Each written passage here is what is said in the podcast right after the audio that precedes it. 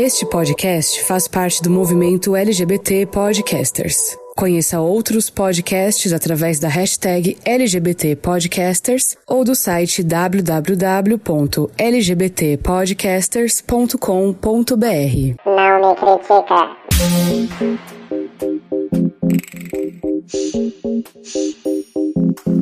Eu não vou deixar a inveja me abalar para sempre. Quarta-feira, começando mais uma edição do Não Me Critica. Estamos de volta neste programa maravilhoso. Olha só, chegando ao número 311 em mais uma semana com vocês aí do outro lado. Sejam muito bem-vindos, você que está chegando por aqui agora. E aí a gente sempre pede, né? Dá uma ouvidinha lá pelo, pela Aurelo, por favor. Baixa aí no seu aparelho, baixa Aurelo, vai lá na sua, na sua caixinha lá de baixar aplicativo. Como é que é o nome daquilo? É a caixinha de baixar aplicativo. Você vai lá. A loja baixa, de aplicativo. Isso, mais conhecida como loja de aplicativo. Você baixa a Aurelo e ouve a gente por lá que você ajuda sem esforço. O único esforço é ouvir as nossas vozes maravilhosas. E você Money, money, ajuda. money, money. Exatamente isso. Aí é homenagem a uma pessoa que não faz parte mais da política. Isso aí, muito bem. Você ajuda a gente financeiramente. Olha que delícia. Sempre quis, mas faltava aquele dinheirinho no bolso, né? Agora não precisa. Você ouve e já ajuda. E claro, se quiser ajudar também tirando o dinheirinho do bolso, também tem como lá, tá? Você designar alguma quantia para este podcast, tá bom? Eu sou Thiago Arzacon e mais uma edição aqui com vocês. Comigo aqui ela maravilhosa Mariana Perialdi. Oi, galera. Bom dia, boa tarde, boa noite. Eu falei que agora vou fazer isso. Tudo bem com vocês? Lembraram de beber água hoje, gente? Ó, vai ter votação essa semana, então você vote direito, pelo amor de Deus. Esse é o Nossa. recado que eu tenho pra dar. Muito bem lembrado, Mari. Muito bem é, lembrado. não é. esqueci não, eu não esqueci não. Aproveita que já começamos uma limpeza, né? Tirando o Trump. Começamos que a gente não fez nada, né? Mas lá fora fizeram. E aí aproveita e pensa direitinho quem você vai votar, né? É. Domingo, tá, gente? Agora. Tá? Leva seu álcool em gel e a sua caneta. Não esqueça. Tem que levar a caneta pra assinar o papel. E tem que levar o álcool em gel também.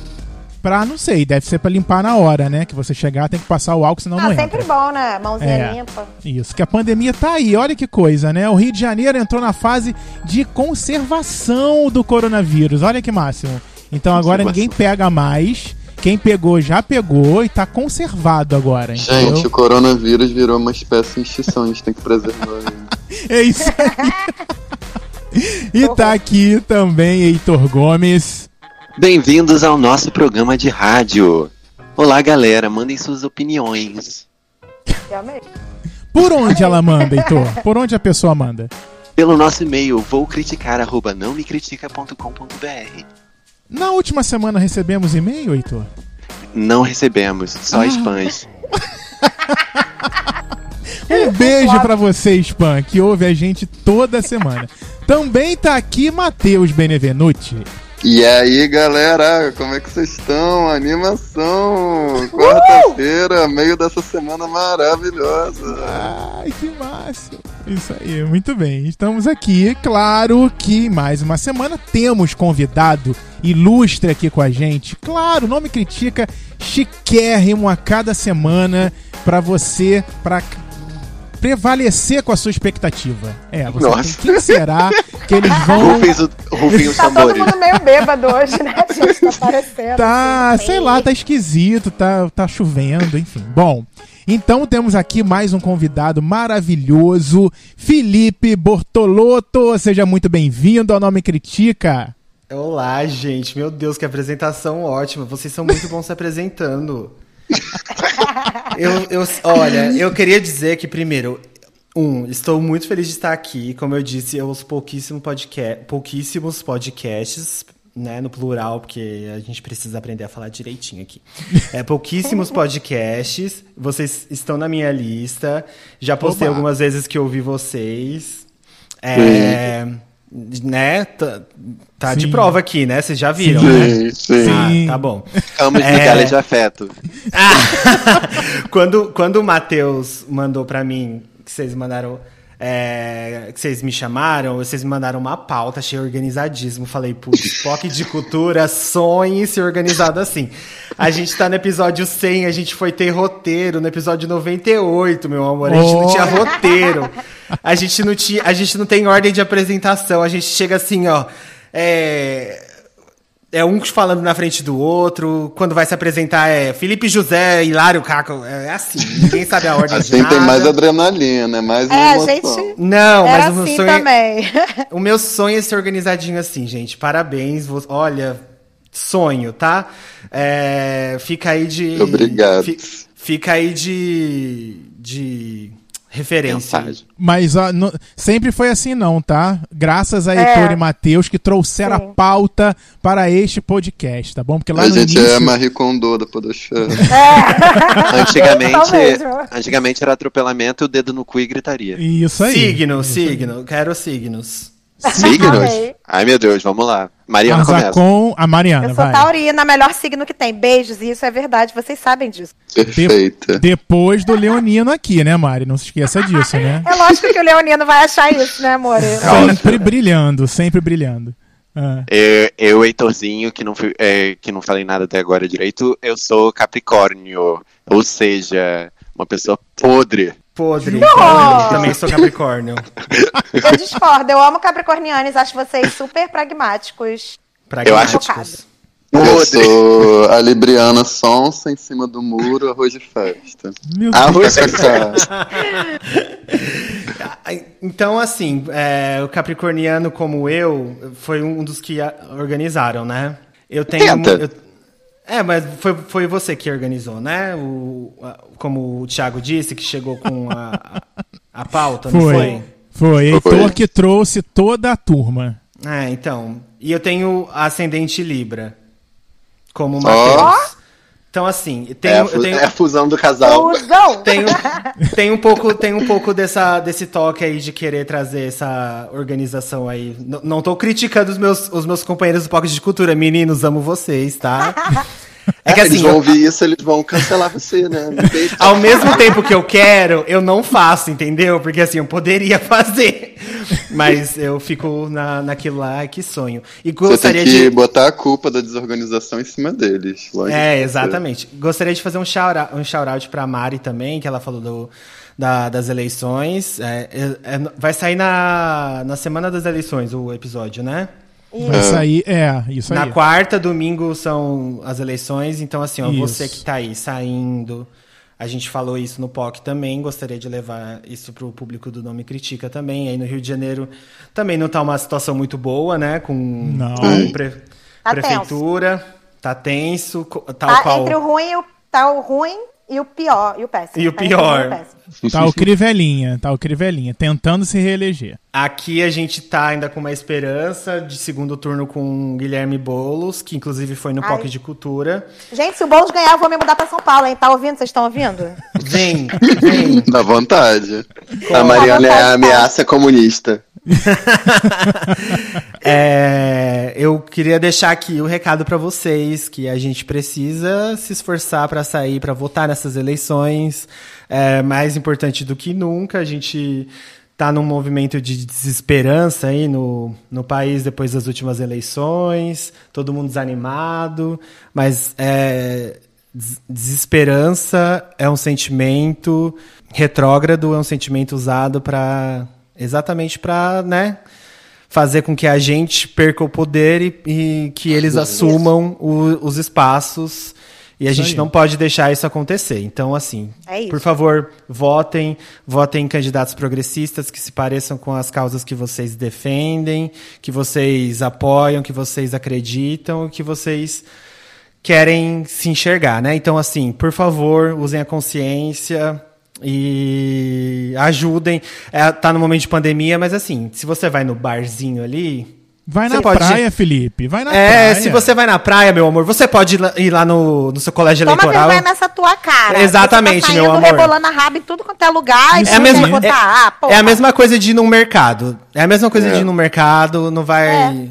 Vai ser tudo feito com segurança, no máximo que der, né? Então, Isso assim, aí. é importante.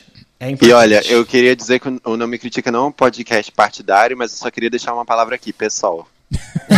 Uma é palavra. isso. Tem gente tentando me convencer a votar em certas pessoas, mas eu não vou cair nessa falácia, tá ok? Eu vou votar em quem eu quiser, tá ok? Pesquisa, gente. É você pesquisa. mesmo, meu namorado aqui do meu lado, é você mesmo. Olha, Ele, você tem que seguir a estratégia. Ele, você tem que seguir estratégia. Eu falei, estratégia de quê?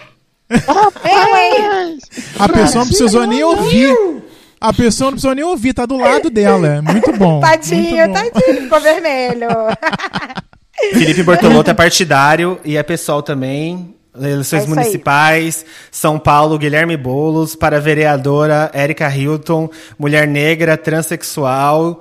É, Ai, que tudo. É isso. Amei. E o nosso Nossa, público, Felipe, ele é muito. É o maior, nosso maior público está em São Paulo. Então, essa sua fala Olha aí. vai chegar na galera. Importante. Então, assim, é, 50 e 50, 700. Pronto. Pronto. E paulada na cara do Celso Russomano. Paulada na cara daquele homem. Paulada. Senhora. Meu Naquela- Deus do céu. Naquela máscara transparente dele. Deus me livre, gente. Sim, tu viu? Pelo Eu amor de muito, Deus. mano. Ele, ele quer que as pessoas vejam a bela face dele. Puta que pariu. Gente, skincare, skincare na direita, né? Skincare na direita extremista, porque eu nunca vi um povo que não cuida da própria, do próprio rosto. Rouba Gente, dinheiro pra caralho não tem dinheiro pra comprar um negocinho antigo. Sim. Eu amava Um isso, o Haddad e o Bolsonaro na época da eleição. Olha a pele do Haddad, que maravilhosa. Sim. E olha essa pele ressecada do Bolsonaro.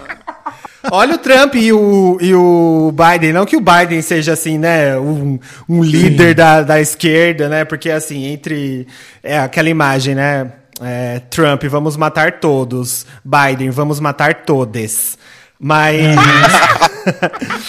É aquela coisa, né? A gente sabe que lá fora a coisa. é, o, lá na América do Norte é muito diferente da política da América Latina, que Sim. é, a esquerda e a direita lá é muito diferente daqui e tal. Mas assim, a gente sabe que existe uma grande diferença, né, entre republicano e democrata.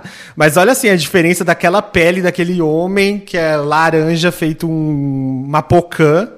Pocã ou, É um Cheetos, sei lá. ou tangerina, não sei como você fala. Aqui no Rio é É. tangerina. Tangerina.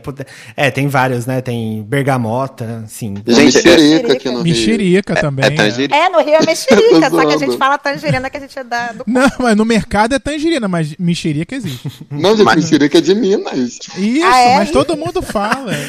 Gente, eu não queria relembrar vocês, mas aquela nude do Trump era real? Eu acho que é, né? Que não Gente, Graças a Deus eu não foi, vi. foi muito chocante pra mim a nude do Trump. Mas Ele como fazendo tá? bronzeamento artificial no corpo Ah, inteiro. eu vi isso, mas spray. isso. Ah, isso é Aquela mentira, nude que não. parece uma mexerica, no caso. Exatamente. Seco de gaveta. Nossa, sim. Ai, gente, que terror. Perturbada mentalmente. Meu Deus, o foco. O foco é ótimo, eu amo. E olha, agora saindo da política, gente, que, né, precisávamos desse momento pra ajudar Fazer body você. shaming com Trump pode, gente. E- É, pode. Trump pode. Body shaming com Trump. Body shaming com a direita é permitido, gente. Com, com homem escroto pode. Sim. Isso aí, Sim. muito bem. Mas, Felipe, você já falou um pouquinho aí, mas fala do seu podcast, fala Poc dos de meninos Cultura. lá, Poco de Cultura, conta pra galera, quem não conhece pra ir lá ouvir, fale um pouquinho. Gente, o POC de Cultura é um podcast também é, voltado para o público LGBTQIAP+. É um podcast hétero-friendly, como a gente gosta de chamar. Héteros são bem-vindos. Inclusive, a gente tem uma grande parcela de pessoas héteros. É, a, gente também. É, um monte de menina hétero, principalmente. A gente tem um grupo no Facebook chamado Verso, que a gente descobriu que tem um pai de uma menina bissexual hétero. Uma menina bissexual, não, um pai hétero de uma menina bissexual.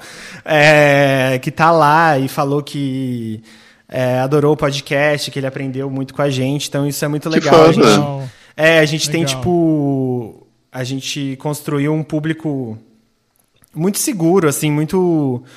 é, muito legal. A gente tem o podcast há um ano, então. Não, um ano não, gente. Olha que doida. Tem, há dois anos. É, o podcast já há dois anos e construiu um público muito legal. O podcast cresceu bastante. A gente já trouxe convidados muito legais e muito importantes para a comunidade. A gente debate É, muito sobre política, sociedade, cultura, afinal, né, o nome. É, mas também a gente fala de muita palhaçada, a gente fala de putaria, a gente fala de futilidade. É um podcast totalmente democrático e aberto ao diálogo e enfim, eu tenho muito orgulho do projeto. A gente recentemente foi convidado pelo Spotify para fazer parte do grupo de exclusivos e originals deles. É, isso, isso deu um, um fogo, Um gás. Um gás muito legal para a gente continuar. É, e acabamos de entrevistar o Boulos para falar sobre política, para falar sobre Chiquérrimo. futuro da política, próximo das até que- eleições. Oi? Eu até queria elogiar vocês, porque, tipo assim, o POC de Cultura, ele trouxe vários temas que eu nunca tinha ouvido, assim, em outros lugares. E eu, e eu lembro que sempre me acrescentou muito, umas pautas muito específicas de vocês, que eu ficava, cada episódio, assim, eu, eu ficava, gente, bato palmas. Que foi, por exemplo, um episódio que vocês fizeram sobre paternidade, sendo LGBT. Eu achei que foi, tipo, um... Sim, eu nunca tinha ouvido um material como aquele, foi muito lindo, de verdade. É, eu lembro também de um episódio que vocês fizeram com a Catu, De a- indígenas, a né? indígenas. E eu fiquei, gente, uma vivência completamente longe da minha realidade, que eu fiquei assim, meu Deus.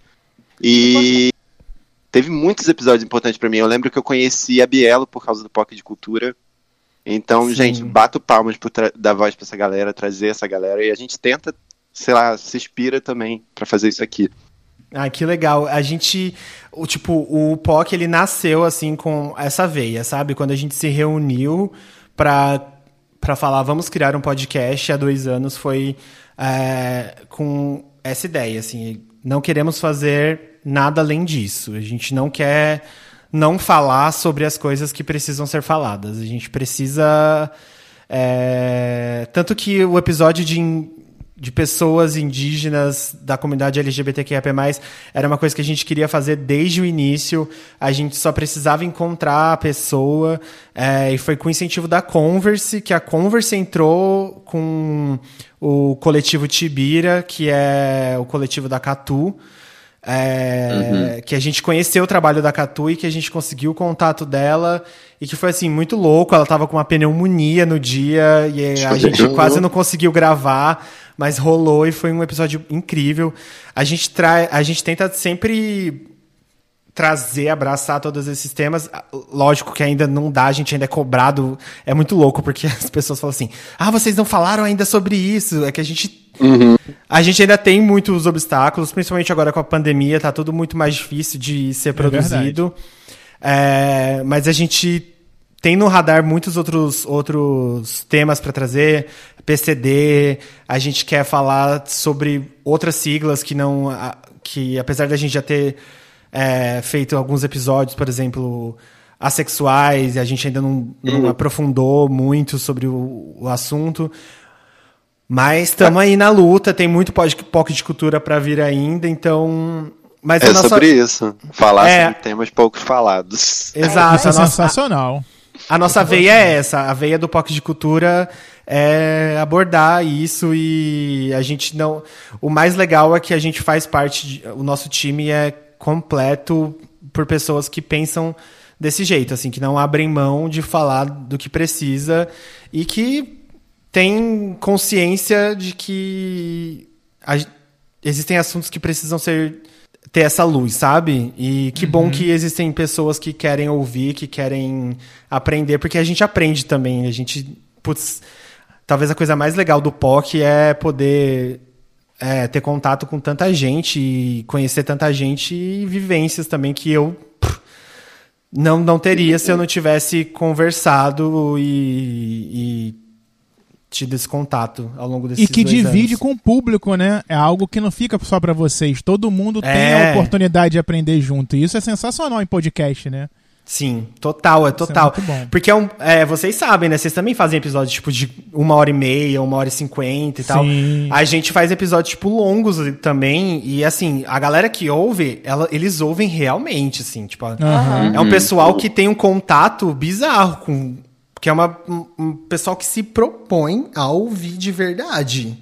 É um pessoal que se propõe a, a ter contato com você e, E não, eu vou escutar o que essa galera tem pra ouvir, eu vou escutar o que esse o que, que essas, vezes essas pessoas é, têm às a vezes dizer. eu acho que acaba se tornando um exercício também de tentar ouvir melhor as pessoas, É, ouvir, porque eu acho que é total. uma falha do ser humano também, né? Ouvir os Total. E é diferente de um vídeo de um, YouTube, de um YouTube que você, tipo, sei lá, em 5, 10 minutos acaba e você já passa para outro, assim, tipo, um, um podcast de tanto tempo assim, você cria um vínculo totalmente diferente e é por isso que, sei lá, a- a- as conexões são diferentes, né? Então, tem gente que sente que tem uma conexão muito mais próxima com, com a gente, assim, que, E sei isso lá... é, isso é muito prazeroso. Isso Muito é prazeroso. Muito legal. É, muito a legal. gente tem que, tem que usar mesmo essa plataforma do podcast, que já é uma. É um pouco mais alternativo, né? Uma, Sim. uma mídia um pouco mais alternativa para realmente expor nossas opiniões e não ser tão censurados quanto eu Sim. vejo que até a galera no YouTube é, sabe? Sim. É, e é a plataforma que a gente tem para expor nossas opiniões e para mostrar, pra- principalmente para o público LGBT, né? Que é o caso assim, meio que o público-alvo, entre aspas, ou os heteros, hetero-friendly, né? e a gente não tá sozinho, que a gente tem. Estamos juntos na- nas causas, que a gente pensa parecido, e que a gente quer que as coisas sejam melhores, Total. né? Não, e assim, é muito é um, um- é mais alternativo, é mais trabalhoso, porque assim, você precisa ter um domínio do tema, tipo, por muito mais tempo. A edição é, é muito mais treta, né? Porque assim, você fica Muito. falando muito mais, assim, por muito mais tempo do bagulho. E é mais caro, né, também, assim, as plataformas são caras, os equipamentos, é, as edições, assim, se você não edita você mesmo, então o bagulho é muito mais tenso. Então, assim, a- ajudem os, os podcasts que vocês ouvem, é, se vocês puderem, se vocês tiverem é, como ajudar os produtores de conteúdo de vocês aí, vocês ajudem é, os produtores independentes de conteúdo, principalmente aqueles que não são já, que não vêm de outros de outros trabalhos, assim, influenciadores que migram para plataformas de podcasts, é, essa galera que já vem influenciadora de e pula para podcast, porque essa galera já vem com um patrocínio, já vem com um apoio de marca, já vem com apoio de streaming. Tipo, ajuda essa galera que começa do zero mesmo, igual ao caso do POC, é igual ao caso do Não Me Critica, que, tipo, vem de uma. uma- vem com a garra mesmo de começar do zero, porque, mano, é um trabalho, vocês estão ligados, né? Sim. É um trabalho. E, gente? E a, gente se tra- a gente se propõe a gravar, tipo, um domingo à tarde. E, tipo, Isso aí. Temas que às vezes. É, temas que às vezes são pesados pra caralho. Tipo, já É. tirei coisas do peito aqui. é, vocês também já tiraram coisa do peito aqui, tipo, uns bagulho pesado. E. sei lá. é- É Como- outro rolê. Como Pepita diria, bate peito, Pepita. Tá vendo, gente? É, é isso que a gente tenta falar toda quarta-feira pra vocês. E Bate, o peita, POC peita. também sai quarta-feira, né, Felipe? É isso. Quarta-feira. Então, Dobradinha. já tem é dobradinha. de entretenimento o dia né? inteiro.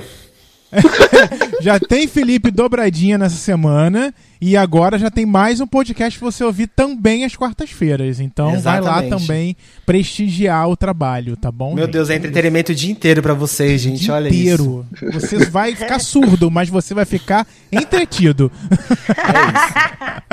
Olha só, quero deixar Heitor abrir esse tema, porque tem total autonomia, né, Mari? Para. Eu que conheci essa criança adolescente, tá bom? É verdade. Ah, Vixe, por É verdade. Então, o tema de hoje a gente resolveu tratar de um negócio que Po- POC entende. Então, o Felipe tá aqui de, eh, pra, pra abençoar a gente. Que é o fato de que a gente endeusa mulheres, geralmente cis héteros, geralmente, é, numa posição de divas, cantoras é, aclamadas, é, pessoas que estão subhumanas, endeusadas, e ao mesmo tempo a gente se sente no direito de julgar e querer mandar na arte dessa pessoa ou no corpo dessa pessoa, ou achar que ela, por ser mulher, ela não tem autonomia ou que ela depende de alguma coisa da sua opinião. E É. como a gente trata essas mulheres na sociedade e na, na mídia, enfim, problemas. Problematizei bem. toda. Problemas. Que, que você acha disso tudo, Felipe? Nossa, assim. Aí joga a bomba pra ele. O que, que você acha disso? Toma. Olha, eu, eu, vou, eu vou fazer aqui a minha culpa, porque eu fui essa gay já. Eu já fui. Eu. Twitter. Assim, teve uma época, acho que em 2013, que eu tive. Ou 14, acho que 14, que eu peguei o meu Twitter pra excluir coisas antigas que eu falava. Assim, eu procurei Eita. termos é, com o meu arroba. é, sei lá, tipo, arroba o, o meu nome com, sei lá, termos assim, gorda. Que termo que é, sei lá, trava, tá ligado? Tipo, coisas que eu. Que hoje em dia eu condeno. Que hoje em dia eu acho é, impossível de ser dito sem uma, um ataque. E eu peguei, eu peguei, assim, eu não achei nada transfóbico, eu não achei nada racista, mas eu achei muita coisa misógina e eu achei muita coisa homofóbica também. Eu fui um gay muito homofóbico. É, eu era o gay homofóbico que odiava gays afeminados é, e que, assim, fazia de tudo pra defender as minhas divas pop. Então vocês chamaram a gay correta, basicamente. Gostaria de perguntar. fala. Gostaria de, de perguntar aqui, alguém foi essa gay? Porque eu, pra não me sentir sozinha? Eu fui um pouquinho, mas eu nunca tive meio que uma diva pop pra idolatrar e tal. Mas eu tinha um pouquinho dessa toxicidade de não cur- curtir gay afeminado. Gente, eu fui, Little. Mon eu fui um Little Monster muito forte. Então, É. hoje eu odeio Little Monster porque eu fui um Little Monster. Eu me senti ofendida. tá Caiu ok? metade, Não. metade Gente, da audiência eu desligou. amo a Lady Gaga, mas eu odeio Little Monster, gente. Little Monster é a pior raça que existe. Porque eu fui um Little Monster. Eu dei fanbase. né, Little? Monster são os, são os cristãos. Se vocês pararem pra pensar, Little, Mon Ave Maria. Little Monster é cristão. É, pra mim é isso, sabe? É rinha de quem é melhor, Nossa Senhora Aparecida ou Nossa Senhora De Meu Fátima. Deus do de. Fátima, tá ligado? Tipo, é isso. É, Cara, eu lembro que eu também tive esse momento de usar o Twitter logo quando ele surgiu. E aí eu abandonei ele, ele ficou lá no limbo por uns três anos. Que só assim, falava ficou- do Foursquare, né? Que só tinha, tipo, atualização. O de- meu nem Isso. Onde mas você ficou lá estava? abandonado. Só que o Twitter é um câncer que, quando você tem seu nome no Twitter, é uma das primeiras coisas que aparece na internet. É verdade. Então, eu lembro que quando eu comecei a me preocupar com isso, assim, tipo, cheguei numa idade de entender o peso das coisas que você fala na internet, eu lembro que uma das primeiras coisas que eu fiz foi apagar meu Twitter. O que eu tinha, que eu usava. E Aham. hoje em dia, graças a Deus, eu não tenho Twitter, porque eu acho uma das coisas mais arriscadas que um ser humano pode fazer na vida. É, eu tenho um amigo meu que ele tem, tinha Twitter e ele excluiu a conta dele, mas OBS, a Yoko Ono seguia ele. Caralho! Do nada. Mas fala. Não, meu Twitter eu só retuito coisa que é pra, assim, não ter a minha opinião ali, entendeu? Que vai que eu falei uma merda, aí eu boto, assim, outra É pessoa uma falou, eu grande retuitei. curadoria. É, eu retuitei aqui, se eu tava maluca nessa época, não fui eu que falei, entendeu? Gente, eu sempre acho que se você não conhece uma pessoa, a forma mais fácil de você querer ou não conhecer a pessoa é pesquisar se ela tem um Twitter. E, e isso eu falo de uma pessoa que não usa o Twitter. Gente, eu, eu olhei agora meu Twitter, eu tenho 15,8 mil tweets. Eu tuitei 15 mil vezes, não é possível. Vou Ah. olhar isso após o programa, gente. Você tem quantos anos? Não sei, não sei se dá pra ver aqui, mas tô muito Dá pra chocado. ver desde- Dá desde 2009, desculpa, Ah, 2009. pô, é muito tempo. É, muito, mas tem muito Foursquare, 11 como ele falou ali. Estava na padaria, estava no shopping, estava no cinema, já- tudo no Twitter, um monte de Agora, baboseira. me pergunto, por que, que o ser humano faz isso? Eu tenho Quem se importa 24 se você mil for na tweets. padaria? Olha Eu tenho isso. 24 mil tweets. Ah, porque era bonitinho, Heitor. Você. Gente, dizer vocês têm que- muito a dizer, hein? que Eu tá tenho vendo- muito tweet. Não, e eu faço tweet faz até. podcast? Eu crio tweet até hoje, assim, e eu eu ainda sou muito desbocado no Twitter. Eu uma coisa que eu gosto muito no Twitter e é por isso que eu não tenho eu, eu perco muito follower no Twitter porque assim eu uma coisa que eu falo muito mal no Twitter é um de gays ainda só que assim hoje eu falo mal de gays num sentido que de gays do gay que eu era. Eu falo mal do- Aham. dos gays que eu era porque assim gay gente é um problema ainda, né? Gay é um negócio que é um problema. Eu no POC. Aliás, o POC de cultura é um lugar para falar mal de gays, porque. Gente, é, é um problema. porque gay dentro da comunidade é o que mais é, tende a reproduzir gente, machismo e tudo Tóxico. mais, né? É, é um problema. A gente tá. A gente vai voltar pro. Acredito que a gente vai voltar pro, pro Vai. tema ainda, pra pauta. Mas Vai. gays ainda são problemas. E eu falo muito mal de liberal também, então. Aí eu perco muito. Porque assim, ai, gente, não. é, eu sou, eu sou um, um pouquinho extremista às vezes. E aí eu perco muito seguidor, enfim. É um amor e ódio, né? É um amor e ódio. Exato. E eu falo muito no Twitter, então eu sou bem desbocado. Então, assim, se vocês quiserem ir lá me conhecer, como o Heitor disse, vocês vão conhecer um Felipe talvez um pouquinho chato. Eu sou bem chato no Twitter. É, sou mais legal nos podcasts, gente, sou mais suave. Uma Mas. Não, vai lá, fala, pode falar. Uma das coisas que eu ia falar, mas eu ia voltar pro tema, então pode falar. Não, é- é, eu ia voltar pro tema também. Volta pro tema, então, você. Então, uma das coisas que eu ia falar é que, tipo, uns exemplos claros que eu lembro quando as gays são muito deselegantes com as pessoas e, e são nos pontos, assim, muito estranhos. Vocês lembram quando a Lorde surgiu, mais ou menos, assim? Tipo, a época que a Lorde Lembro surgiu? claramente. Sim. Tava Então. na escola. Eu O lembro... Matheus era criança. Tava no ensino médio. Eu lembro que a, pe- a pessoa dela, por ser muito diferente do que a gente tinha na indústria, despertou muito interesse de todo mundo, apesar dela ser muito nova. Ela começou menor de idade ainda, né? E eu lembro que ela tinha um 17 relacionamento. É. Ela tinha um relacionamento com um menino que não era nada padrão. E É. esse relacionamento foi atacado por todo mundo. Todo Uhum. mundo gostava de mostrar que o namorado da Lorde não era tão bonito quanto a sociedade esperava. Era aquele menino descendente de asiático, não era? Ou era Sim. asiático, sei lá. E isso É. eu achei uma das coisas mais chocantes, porque as pessoas se sentiram no direito de pautar o relacionamento dela, não era nem tipo algo, sabe, inerente a ela, sabe? E eu lembro também de co- coisas, exemplos claros, é sempre quando as pessoas surgem, porque eu acho que todo mundo quer conhecer a pessoa e acaba sendo, tipo, achando que pode chutar a porta, não, não entendo. Mas eu lembro quando também quando a Kesha surgiu. A Kesha, ela, tipo assim, quando você conhece as pessoas pelo que ela produz, um material assim, tipo videoclipe e tal, você vê a pessoa num estado muito bonito, né? E eu lembro que. Né? É, eu lembro que uma das primeiras imagens que de paparazzi da Cash foi uma vez que ela foi pra uma praia. E ela tava de maiô preto. Não sei se vocês têm essa foto Sim, na cabeça de vocês. Eu tenho. E o, e o corpo dela era um corpo muito, tipo, uma pessoa normal, assim. Ela não era a rainha da- do fit, ela não era crossfiteira, ela não era nada. E ela tava até de maiô, assim, pra esconder o corpo, provavelmente, porque ela sabia que pro- provavelmente poderia ser fotografada. E era o começo disso na, na vida dela, nem devia estar tão acostumada. E eu lembro das notícias inteiras sobre o corpo dela de maiô, de maiô. Ninguém merece. Ser mulher é horrível, gente. Imagina a É. famosa. Sim.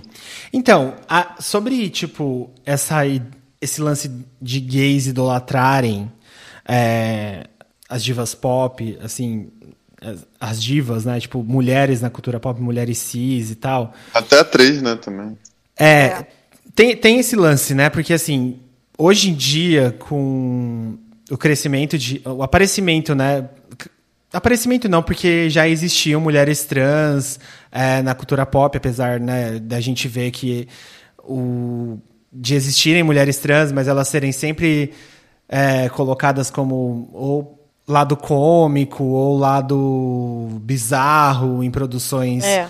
maiores, mas assim, elas existiam, mas estavam sem, sempre lá na contracultura ou no num lado que não não de glamour como as mulheres cis estavam e bom de- destacar como mulheres cis brancas, loiras, magras estavam, né? Tipo, sempre, sempre estiveram até o final dos anos 2010. Vai, vamos colocar aí. Tudo bem que é uma coisa muito mais recente que os anos 2010, mas vamos colocar aí até os anos 2010. Eu acho que assim, hoje em dia, a gente tem muito mais mulheres trans, é, negras, a gente tem mulheres gordas, a gente tem outros tipos de corpos celebrados. Ainda, ainda é o número ideal? Não é o número ideal, nem de perto. A gente nem tem perto ainda o número de pessoas, nem tem o equilíbrio certo ainda nesse, nessa conta ainda. Apesar de a gente viver numa bolha, a gente tem que lembrar que o, o mundo é muito maior do que o que a gente vê no Twitter, do que a gente vê saindo uma vez ou outra numa capa de revista, como sei lá, uma cota, como um biscoito, como um farelo ali para para pagar um para corrigir uma, um probleminha social, tipo, ah, teve o um movimento Black Lives Matter, todas as revistas colocam uma mulher negra como capa de revista, e dois, dois meses depois voltam todas Ninguém as mulheres lembra. brancas. O Whitewash. Oscar é, whitewash. É, o Oscar vai e premia Parasita para abafar os escândalos de nunca terem dado um, um para um filme estrangeiro ou para um filme não que não seja, sei lá, branco ou de feito por pessoas negras, enfim. De vida histórica. Exato. Gente, É. eu e o Heitor reparamos isso até em RuPaul esse ano, que tipo, a temporada regular, o All Stars e o Canadá foram três drags negras que ganharam, tipo, duas negras Exato. e uma indiana. Exato. E aí a gente vai vendo essas reparações que é pra meio que corrigir um momento ali. E aí depois volta tudo ao normal quando as pessoas, entre aspas, esquecem, né? Quando as coisas esfriam. É, só que até os anos 2010 isso daí não, não tinha, tipo, o, o olhar que, que hoje tem, né? a importância e o olhar e o, a grandeza que hoje tem com as redes sociais, né, e com os movimentos sociais crescendo, nas ruas principalmente. É, então, tipo, o que, o que sobressaía era o que a mídia vendia, era o que, a- o que as gravadoras queriam. Então, tipo assim, o, quem entregava as coisas para as gays, né? Tipo, sempre foram as cantoras pop, sempre foram o, o, o glamour, é, essa vida glamurosa, essa. Tipo assim, eu era uma, uma criança que eu fui a criança clichê, né? Eu, tipo, amava Spice Girls, eu cresci ouvindo Madonna com a minha mãe, eu deixava a educação física dos meninos para dançar Britney Spears, o, Oops, I Did It Again com as meninas. Eu era, tipo, a, a criança viada clichê. Eu tive Seria esse meu amigo na escola. Não, eu era, eu era essa criança, assim, tipo, eu- a a Mel C, minha, minha Spice favorita, porque era a, a que tinha mais o, o lance, assim, meio sapatãozinha e tal. Aham, aham. Né? Tipo, ai, ai, sapatãozinha e tal. Eu fui meio que engolido por isso, porque quais eram as minhas referências? Putz, eu não tinha nada, né? Que não tinha, não tinha ninguém que me não tinha referência. O, o- tudo que era parte do meu mundo era negado pra mim, assim. É, tudo era muito no underground, tudo era muito nas escondidas, tudo não tinha na TV aberta, não tinha na é, em revista, não tinha internet, na- o acesso era impossível. É, Uma coisa que o Felipe tava falando que eu, eu tô com medo de deixar passar é que eu tenho a impressão de que até 2010, assim, mais ou menos, não vou falar 2010 afirmativo porque pode ser 2013, não sei. Mas eu tinha a impressão de que desrespeito acabava tudo em uma grande feijoada e que as pessoas só começaram a repensar as pessoas como seres humanos muito recentemente, assim. Sim. Enxergar É. o ser humano por, por detrás do artista. Sim.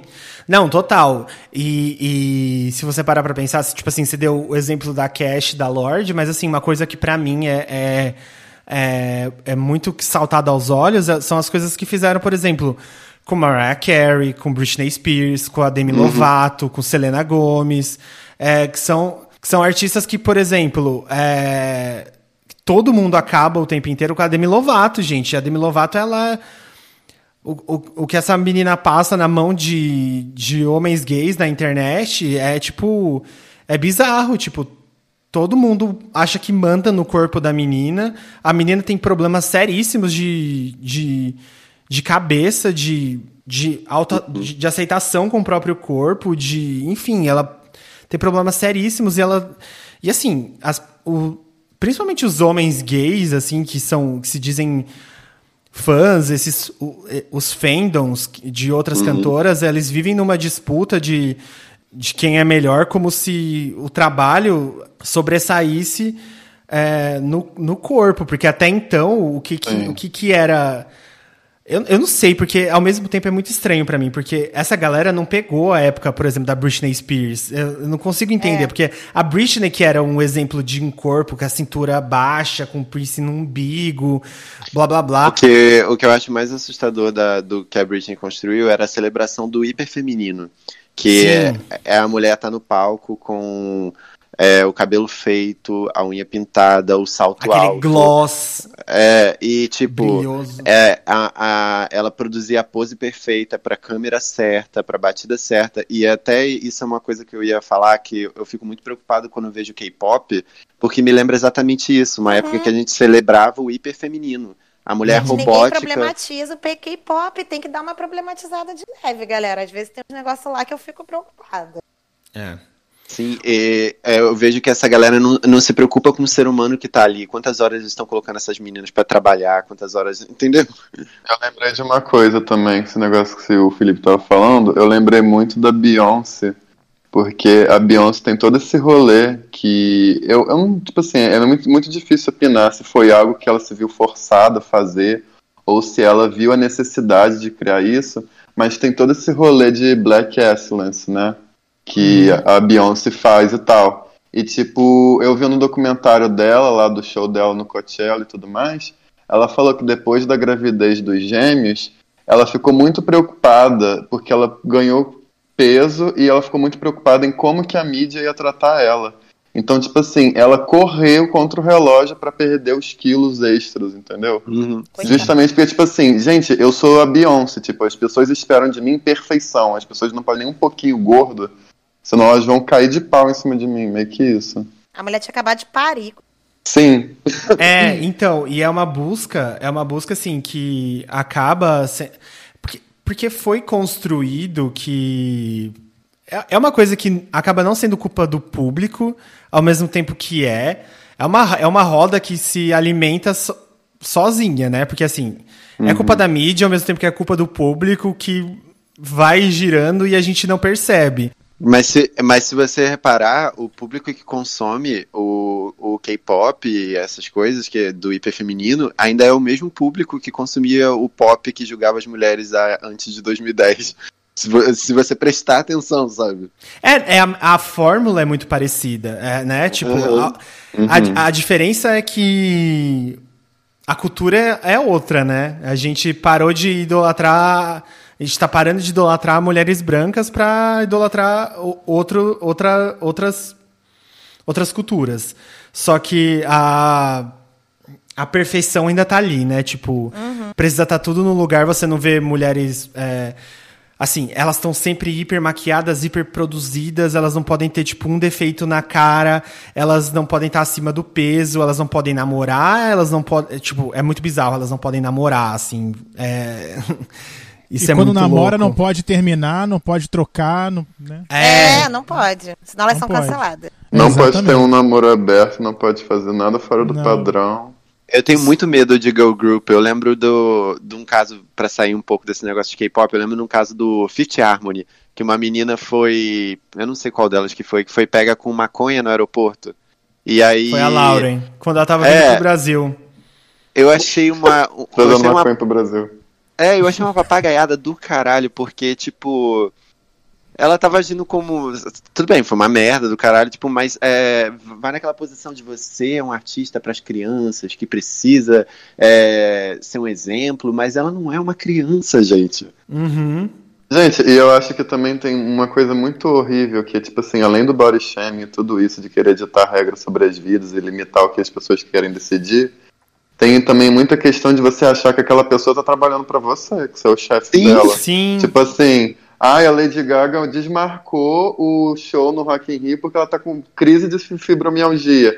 Aí vai a Spock brasileira lá no Instagram dela, sua fudida, morre, desgraça. Ah, vai todo mundo tomar no cu, coitada da Isso foi mulher, muito porra. escroto.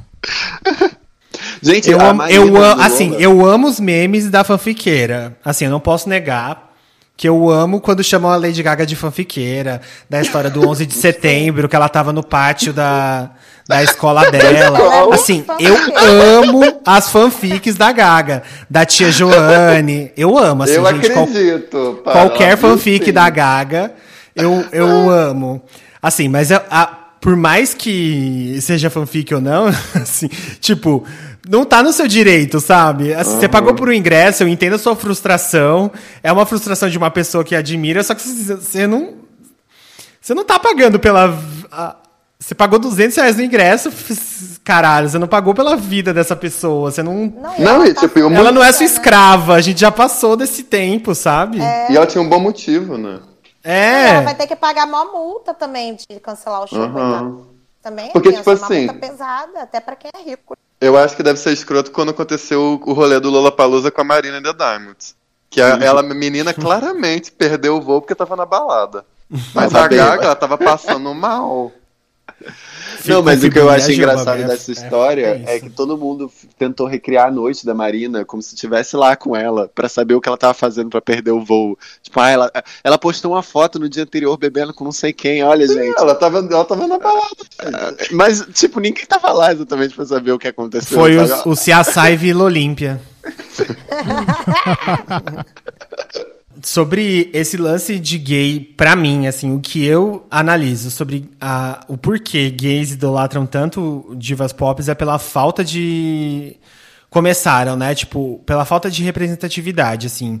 É, hoje a gente vê um movimento é, muito. Lógico que ainda tem, e aí eu acho que aí isso ainda é herança.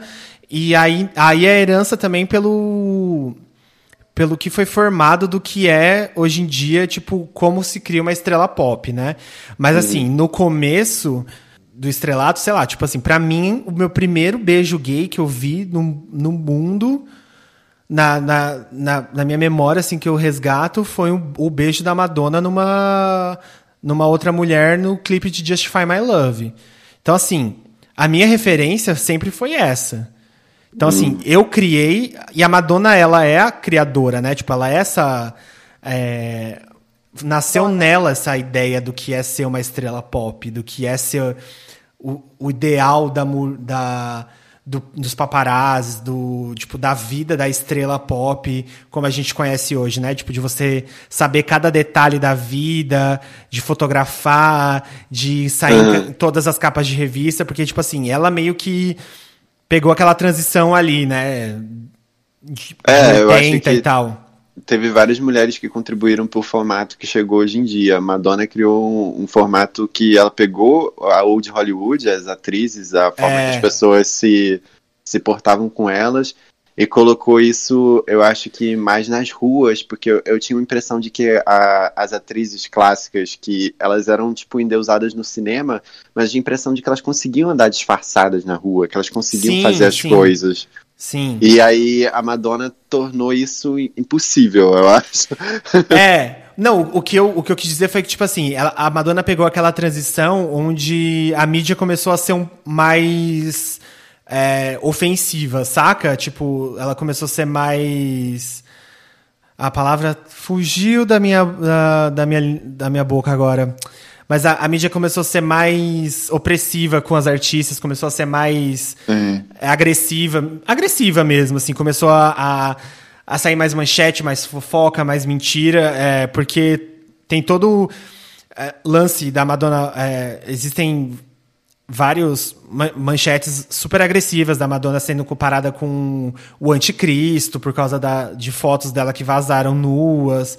é, Então, ela foi muito vanguardista, né? Tipo, o que eu sei é que ela até inventou o modelo novo de turnê pop com a turnê do True Blue, né? Sim. E tinha um bagulho de. Eu lembro que lá na Itália ela foi muito rechaçada, porque era um bagulho Foi. meio. Brincando com a igreja, fazendo, tipo, críticas assim, venenosinhas, entendeu? Aí Sim. o pessoal não entendia a vibe do negócio, ela foi super rechaçada. Foi, porque ela é eu- se não me engano, né? se não me engano, foi na Itália mesmo que ela foi Uhum. quase foi presa, é, porque se ela fosse fazer o show, não lembro se foi na Itália, pode ser que não seja. Se ela fizesse o show, ela seria presa e ela fez o show. Ela não acabou não sendo presa, mas porque o show era muito explícito e mostrava partes é, de masturba masturbação, etc. Então assim, E tinha ela crítica à igreja também, né? tinha, tinha. A Madonna e a igreja, né, uma relação eterna. Mas, é, para mim, a- é, é isso, sabe? A falta de representatividade, como a gente cresceu com pouca é, representatividade, foi como a gente se espelhava. O feminino é, né, despertava na gente esse interesse, o lado do glamour, da vida glamourosa e tal. É, hum, a resposta talvez não seja essa, né? Mas, Mas você acha mim, que agora pessoalmente, tem? Mas você acha que agora a galera tem uma representatividade? Ou elas continuam sem? eu acho que tá melhor. Tá melhor? Eu acho que tá, porque agora a gente tem muito. Tá, tem tanto cantor diverso, a gente tem tanto cantor que tá se assumindo. é, a gente tem tanto cantor gay, a gente tem tanto cantor trans, é, tanta cantora trans, tanto cantor. é, tanto artista não binário, tanto artista é, asiático, preto, é, indiano.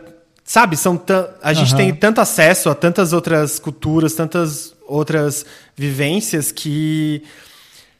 Lógico, a grande mídia ainda não permite que a gente que a, a massa tenha esse acesso. Então a gente ainda fica muito preso ao que eles querem que a, a massa escuta, mas É escute. Mas a gente. Eu acho que a gente tá caminhando ainda. Por exemplo, cara, sei lá, a Liso, sabe? A Liso é um exemplo. Eu um, tava um com ela exemplo na cabeça. muito foda, assim, sabe? A Liso é uma mulher Aham. preta, gorda. Cara, assim. Eu ainda fico abismado que ela é uma, a cantora pop. Uma das cantoras pop mais, tipo, estouradas dos últimos tempos. Porque não parece impossível na cabeça de vocês? Sim, total. Tipo, pra mim parece muito impossível que isso, rola, isso ia rolar um dia. Não, que esse cenário dos anos 2000 que a gente tá falando, ele contribuiu muito. A diva pop é uma mina branca, loira, glamourosa. E a gente viu, né, nos tempos, tem mudado. Mas ainda, pô, a, a Gaga em si é, tipo, branca, loira e tal. Tipo, a gente ainda vê que tem, ainda é, é visto isso, né? Mas tá mudando, mas ainda existe.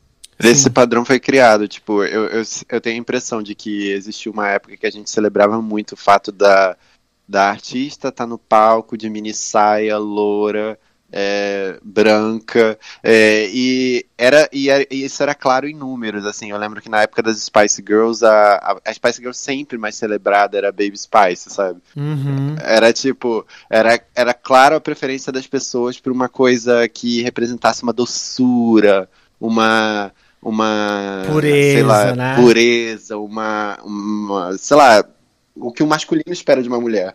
É, eu vi isso muito também na na Cristina Aguilera, eu lembro quando ela surgiu, que era uma, uma coisa de tipo uma guerra interna entre transformar a garota no molde que as pessoas esperavam e a garota não se encaixando no molde que as pessoas esperavam. E as pessoas claramente identificando isso, falando: Ah, ela não faz sucesso igual a Britney, mas ela canta. Sabe? Eu, Exato, muito isso. E era porque ela não representava essa doçura toda, essa, ela não abaixava a cabeça, ela cantava letras poderosas, sabe? Sim. Tanto quando ela Ícone. surgiu com o Stripped, né? Tipo, ela. Uhum. As pessoas meio que falaram. eu- E os números dela, apesar de ainda ser um sucesso, o álbum, os números dela caíram drasticamente, assim. É, porque ela veio chutando as paredes e falando. Um, um álbum totalmente explícito e pessoal. É um dos meus álbuns pop favoritos, assim, do.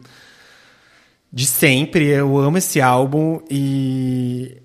É é até um, um bom ponto de discussão, assim, a- essa guerra que é, se é criada entre fandoms, tipo Britney e Christina, sabe? A figura virgem com a figura, tipo, de uma mulher que é. Sei Dona lá, de si. Dona de si, exata. Dona exata. de mim. Eu ia cantar. A gay do Grindr. Com essa música no fundo. sim, sim. Porque vocês gringos, vocês desvalorizam o corpo brasileiro. Deixa minha fé. Tudo. Eu lembro que caiu muito a, a- as vendas da. Lembro não, né? Porque eu ainda não era super. Tipo, não, eu não tinha essas informações, eu não prestava muita atenção nisso, mas olhando para trás, caiu a, as vendas, assim, tipo, a Britney estava no auge ainda, a Cristina Aguilera, apesar de vender muito, ela não tinha tanto alcance quanto a Britney. E, e o duas... ridículo é a, sequela, é a sequela disso é, tá na carreira dela até hoje. Tipo, ela Exato. não consegue dar entrevistas, assim, tipo, profundas sobre a carreira dela sem as pessoas chegarem nesse ponto. E eu até hoje vejo ela. É, é, ela tem sequela disso até hoje. Tipo, até hoje eu vejo ela muito preocupada ainda com questões de corpo, que, tipo, não deveriam ser. Exatamente. Ser um ponto. Eu, o mais engraçado é que ela ganhou um prêmio. Eu, eu vi que eu acho que ela ganhou um prêmio, tipo, a voz do milênio alguma coisa assim, tipo. E a voz do milênio, e, e a gente olha para trás da carreira dela, a gente só consegue lembrar de, tipo, polêmica, corpo, uhum. coisa e tal. A, a gente, gente não celebrou a, a voz dela. dela. É. é. Ela não celebrou a voz dela como a gente celebra a voz da Adele hoje em dia, sabe? Sim. É. Não, e só pra, e só pra completar ainda se eu acho que o cenário tá mudando, tipo assim, é só olhar pra própria Beyoncé, é só olhar pra Billie Eilish, tipo, a Beyoncé é, não é uma pessoa é, gorda, mas ela não tem a mesmo, o mesmo corpo que ela tinha quando ela cantava, sei lá, é, Single Ladies, quando ela cantava. É, deixa eu pensar em outra música. Girls, quando ela cantava Irreplaceable, mas uhum. ela, te, ela tem um corpo hoje de uma pessoa que teve filho ela tem um corpo que você percebe as imperfeições do corpo dela, que você percebe que é um corpo de uma pessoa que não tá super focado no na em ficar perfeito e duro e musculoso. Uhum. Mas é uma, é uma das é a artista mais celebrada do mundo, assim, sabe? Então assim, eu, eu vejo que para isso a gente talvez esteja caminhando para um lado bom. Eu acredito Eu acho nisso, que cai assim. naquele lugar também de ressignificar o que é o perfeito, né? É, Sim. total. O que é o corpo em forma. Isso a Billie Eilish Felipe... não, não tá usando, não usar, não, é, Desculpa, Heitor, rapidinho. Tipo, hum. só pra completar da Billie Eilish, a Billie Eilish não usar roupas que é, sexualizem o corpo dela e também ser uma artista Total. extremamente é, famosa, que ganhou Grammy pra caralho, que toca pra, pra caralho no Spotify. Diz muito sobre a juventude também, o que, que a juventude tá procurando em música. É, isso é muito bom, sabe? Tipo, a Avril Lavinha fazia. A Lavinha, ó. A Avril Lavinha fazia muito. Avril Lavinha. ah, ela fazia muito isso, né? Na nossa época, assim. É... Antes dela ser substituída. Antes Sim, dela ser substituída. Antes dela cantar Girlfriend, aparecer de saia e chocar o mundo. Uau, Avril Lavinha de saia. Não acredito, ela não é ela mais roqueira. Grava, é, o Aderrell de lingerie. Não Gente, acredito. a Billie Eilish é muito bizarro, porque, tipo assim, o pessoal fica falando com a menina de 19 anos é vulgar apenas porque ela tem peitos grandes e tá de biquíni com a mãe dela num bar. É. Tipo Numa primeira vez que ela usa biquíni, tipo, a menina ela faz de tudo para esconder os, o, os o corpo para não ser alvo de desse tipo de fofoca, para não ser alvo de comentários negativos de gays no, no Twitter, de não ser alvo de, de ataques de pessoas Sim. É, de pessoas ruins e pessoas quando gordofóbicas também, né? Porque é, falaram exato. que ela tem wine mom body, que seria tipo o corpo de tiazinha, gente. Que? Ah, vai tomar no cu. As pessoas são Mano, muito nojentas, cara. Muito nojentas. Moral. E a menina apareceu quando ela, ela, ela, tinha 16 anos, sabe? Tipo, isso, além de uhum. tudo, é pedofilia, cara. tá ligado? É muito perigoso. É, é, muito errado. Não, a gente vê que tá, tem coisas assim mudando, que a gente vê divas diferentes, né? Negras, divas asiáticas, divas gordas. Só que, ao mesmo tempo, não muda, né, cara? É, uhum. assim, eu participando de muita. Muito, eu que eu atualmente não estou mais no Facebook. Cancelei o Facebook. Muito mas bem. eu participava de muitas comunidades, assim, cultura pop, né? E, cara, as gays sempre falavam. É, não todas, claro, né? Mas tinha muito, assim, uma cultura de falar merda, de criticar, de ser muito gordofóbico, muito racista. E isso continua e me entristece muito ver isso, sabe? Eu vejo isso em vários outros cenários também. Gente, vou falar de LOL. Não me julguem, eu sei que não tem Ai, nada a ver com o tema. Mas ontem, ontem eu tava vendo Um menino que. É, o menino é tipo o narrador do LOL, ele tava falando sobre um jogo que tava rolando ontem. E finalmente, depois de séculos de quarentena, o garoto apareceu na gravação. E ele engordou um pouco. Gente, Hum. os comentários era só a galera xingando o garoto. Então, assim, essa mentalidade extremamente gordofóbica e racista está entre nós. Por mais que a gente esteja Nossa. mudando algumas Uhum. coisas, isso me entristece muito. É, é tempo. E essa que que galera não vão de jogo. E essa Não, que galera que de jogo também, né, Mari? É, É. total. Sabe? Você fala isso pra um Eles são cara. muito escrotos. Mas Ah. tá muito, tá muito, miga. Assim, é, eu acho que principalmente o, o, é, gays brancos, é, como a gente assume, eu tô colocando a gente porque eu sou um gay branco e eu acho que como um homem cis branco tem que fazer a culpa mesmo, tem que colocar no mesmo barquinho mesmo porque tô na tô no famoso na famosa Espectro. desconstrução diária, né? Tô no ali no dia a dia desde o do, do meu nascimento ali.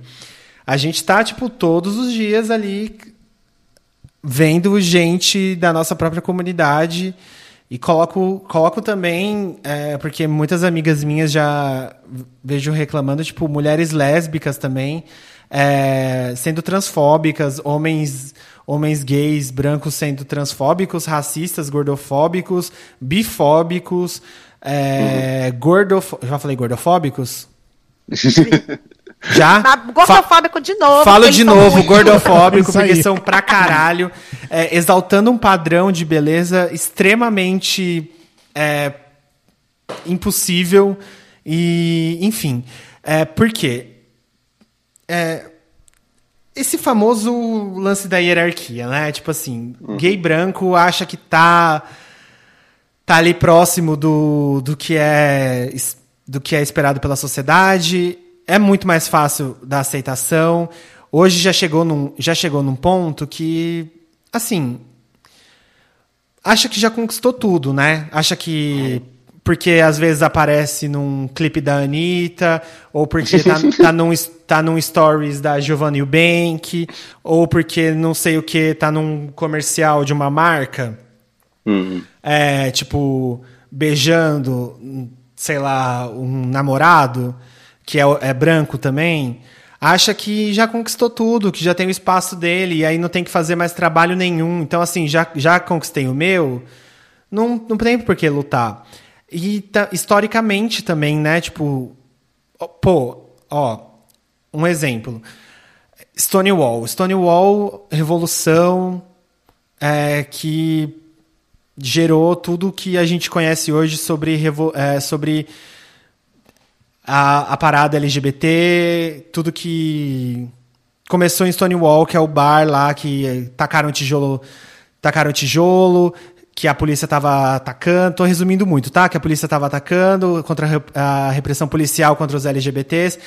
Quem atirou a primeira pedra foi uma mulher trans preta e uma outra mulher trans latina. O que, que aconteceu? Uma pessoa foi lá, fez um filme de Stonewall, colocou que uma pessoa. que- é, colocou que uma pessoa branca que tacou a pedra. Tacou lá primeiro o tijolo, tacou a Uma primeira gayzinha pedra. seis branca. Uma gayzinha cis branca. era tipo a The Week, né? Era tipo só quem padrão que frequentava, aparentemente. É, exato. E aí, aí, historicamente, os gays brancos estão em todos os lugares. Tipo, no entretenimento, na literatura, na.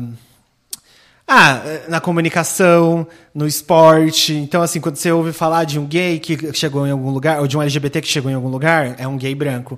Ah, um, um comitê de diversidade de uma empresa, blá blá blá, para para falar sobre a inclusão de pessoas LGBTs. É um comitê de pessoas brancas. Gays, E eu acho engraçado cis. quando o gay branco, ele nem se preocupa em, em saber a história da comunidade mesmo. Zero! Ele não zero! conhece. Eu sempre lembro daquela cena icônica da Derek Barry na frente da Willan, numa Sim. mesa de conversa no ar, falando assim: pessoas morreram em Stonewall. Aí a Willan vira pra ela: ninguém morreu em Stonewall. Ninguém morreu em Stonewall. Gente, é, é isso, tipo, ninguém. É, é, é isso, a gente não tem. A gente não aprende sobre a nossa história na escola, a gente ninguém conta sobre a nossa história na nossa família, ninguém. Tipo, existe, existe, existe pouquíssima literatura, a gente tem que correr atrás de tudo e ninguém corre atrás. Assim, se você não. Se você, tipo, se você não ouve um podcast, se você não vai atrás de um vídeo, se você não vai atrás de uma leitura na Wikipedia, se você, sei lá, não faz as coisas por você, você vai, você vai viver achando que as coisas apareceram magicamente. Ou que foi um homem branco que foi lá e aconte que fez. Ou que foi uma marca que foi boazinha e falou: Ah, gays são pessoas. Vamos abraçar Cara, os gays. Eles merecem um casamento. Tipo, não é assim. Longe. Ai, foi mal. fala. Não, fala aí, fala aí, Matheus. Indo até mais longe, quando a gente vai pensar, tipo, na educação tradicional, né?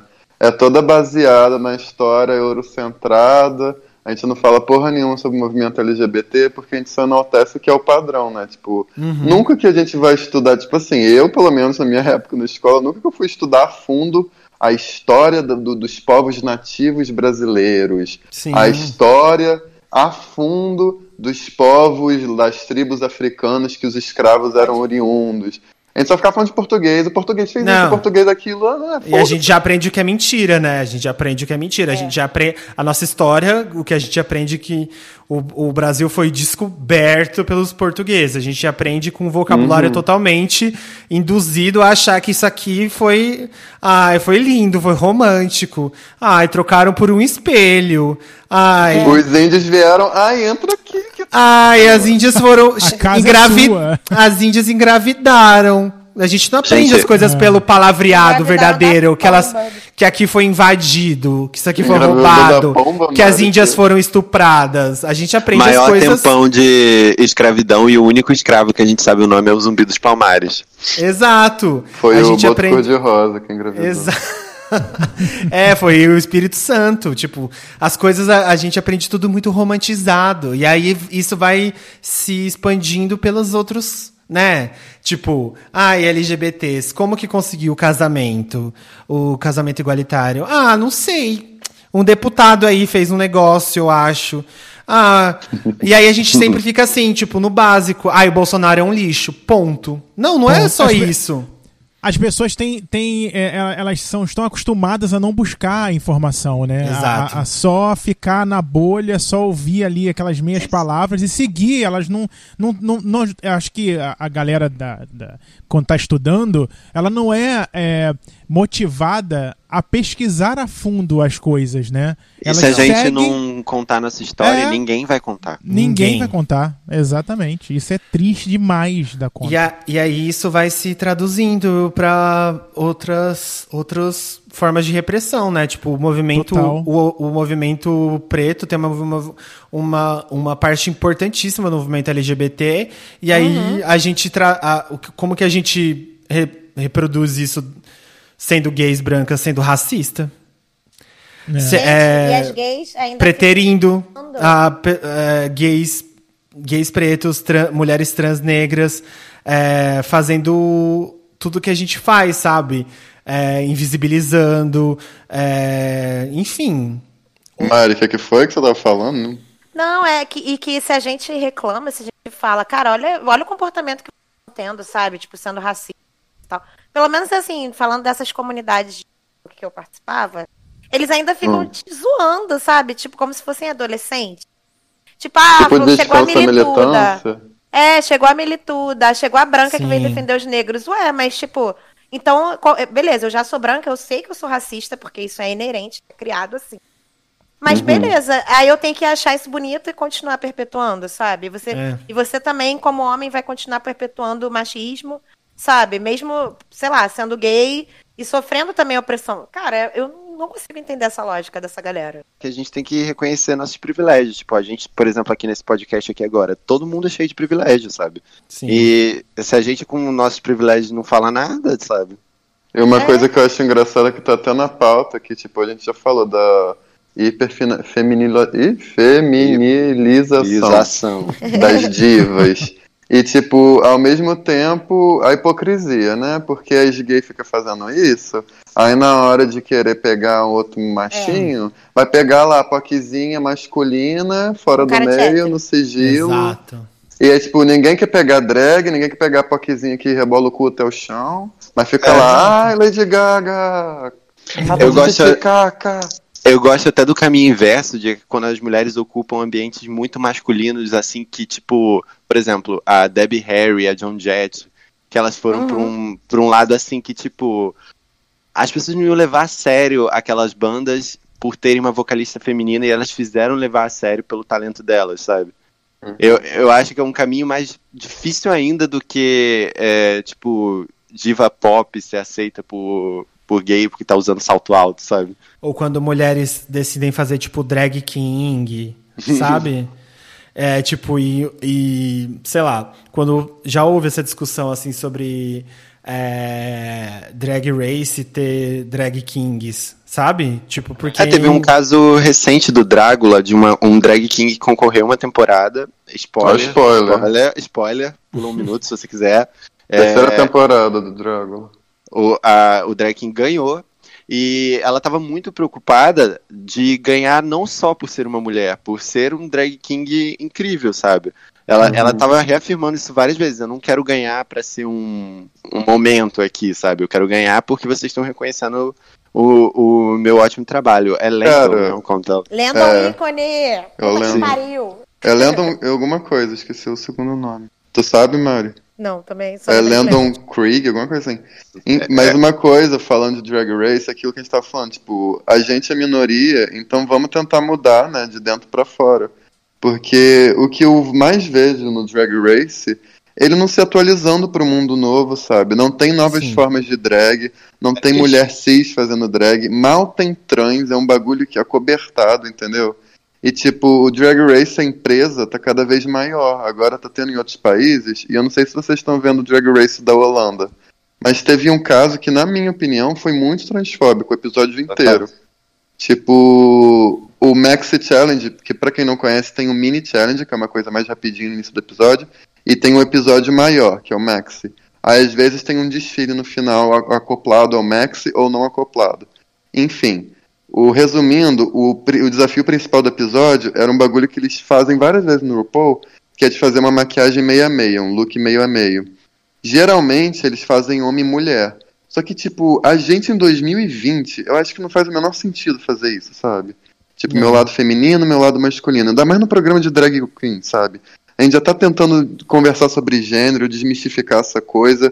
Movimento é, não binário cada vez ganhando mais força.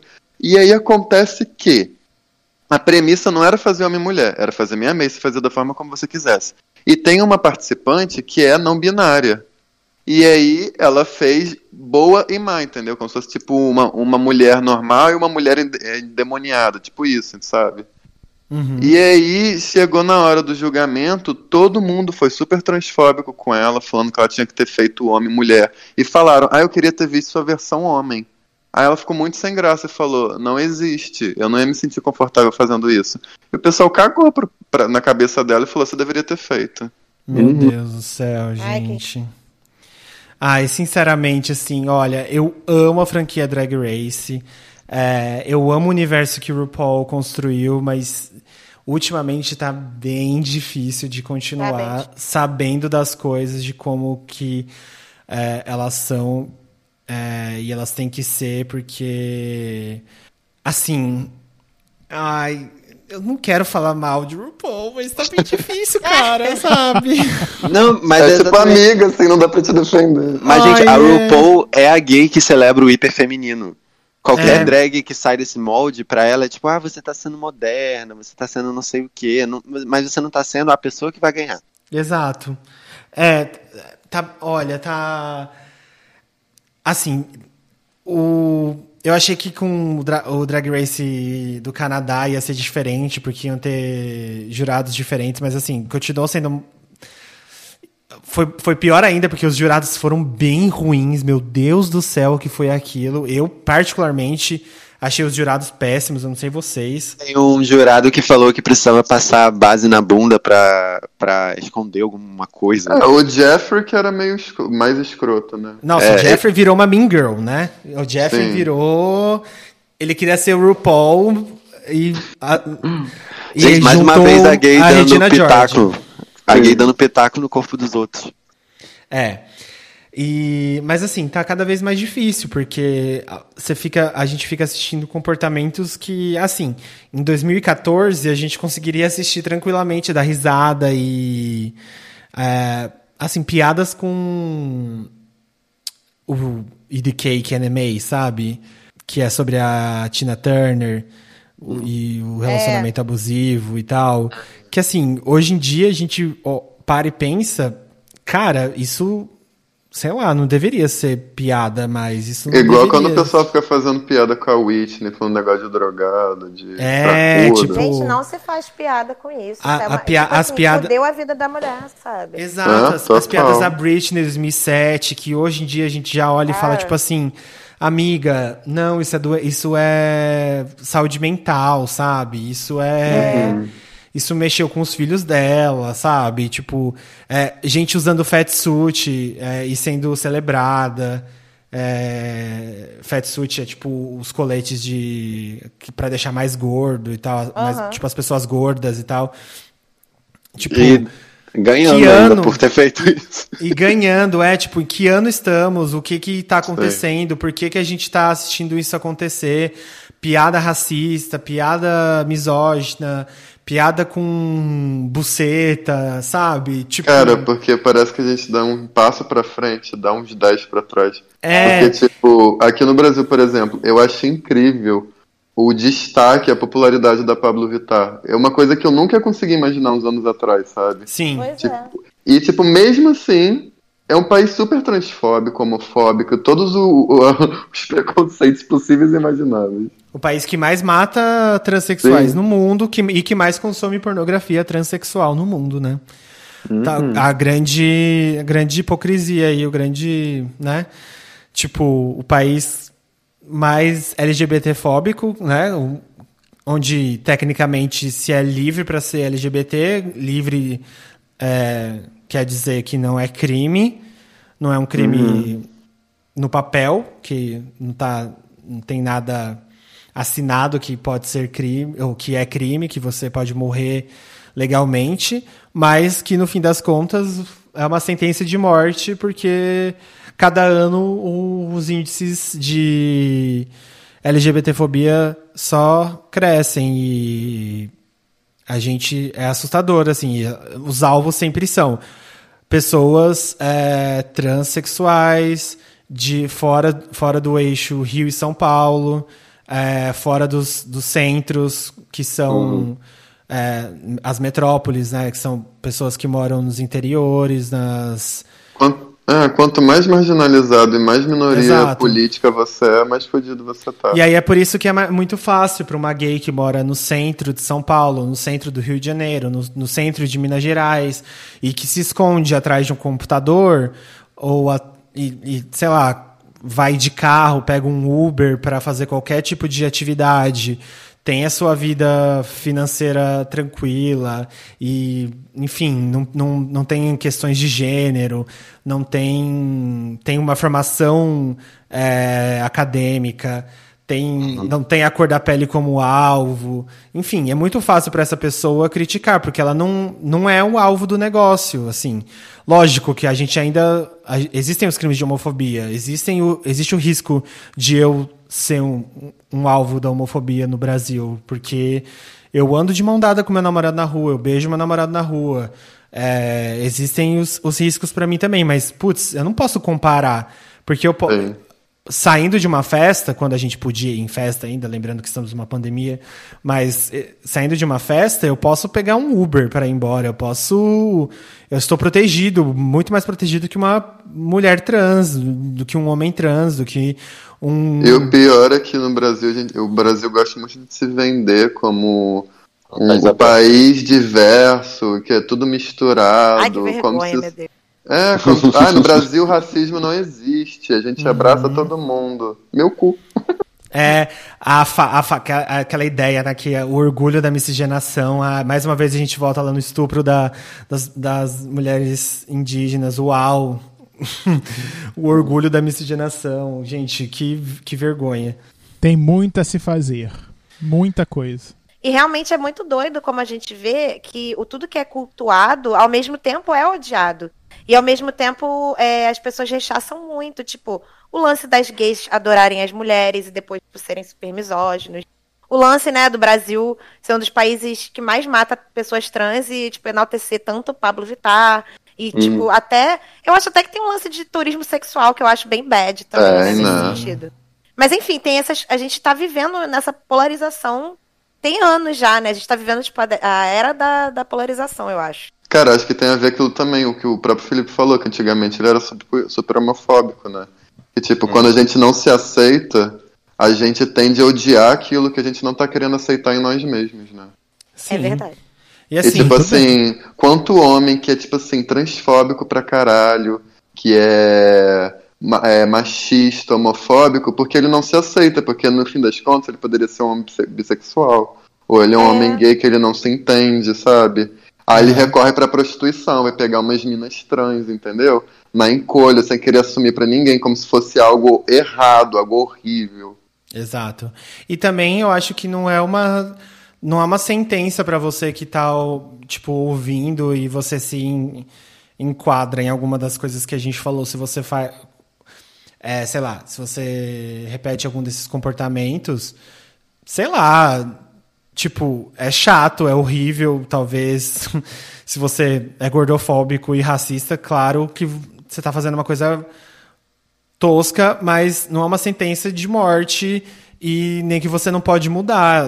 Todo mundo tem alguma coisa que faz de errado. Como a própria Mari falou, a gente é branco, a gente a gente foi criado para ser racista. Então é, é um, exer é um exercício é de mudar todos os dias para mudar o cenário, porque, enfim, são anos de construção nisso. Tem uma coisa muito linda. Não é do dia para noite que muda. É. Ah, desculpa, Felipe, só que eu lembrei de uma Imagina. coisa muito linda que eu li no Facebook de uma menina que eu conheço, que, tipo, na época da, das eleições do Bolsonaro contra o Haddad, ela botou assim no, no Facebook que, tipo, basicamente ela falou que eu tô muito decepcionada com todo mundo que é próximo a mim, principalmente minha família, que é eleitor de, de Bolsonaro e fica enaltecendo ele, fazendo campanha e tudo mais, porque eu acho até que, tipo assim, dá para entender a pessoa ser de direita e tudo mais. Só que o Bolsonaro era muito específico porque era um discurso de ódio, sabe? Então, tipo assim, é, é, ela falou isso no texto. Eu levo a crer que você se identifica com esse discurso de ódio.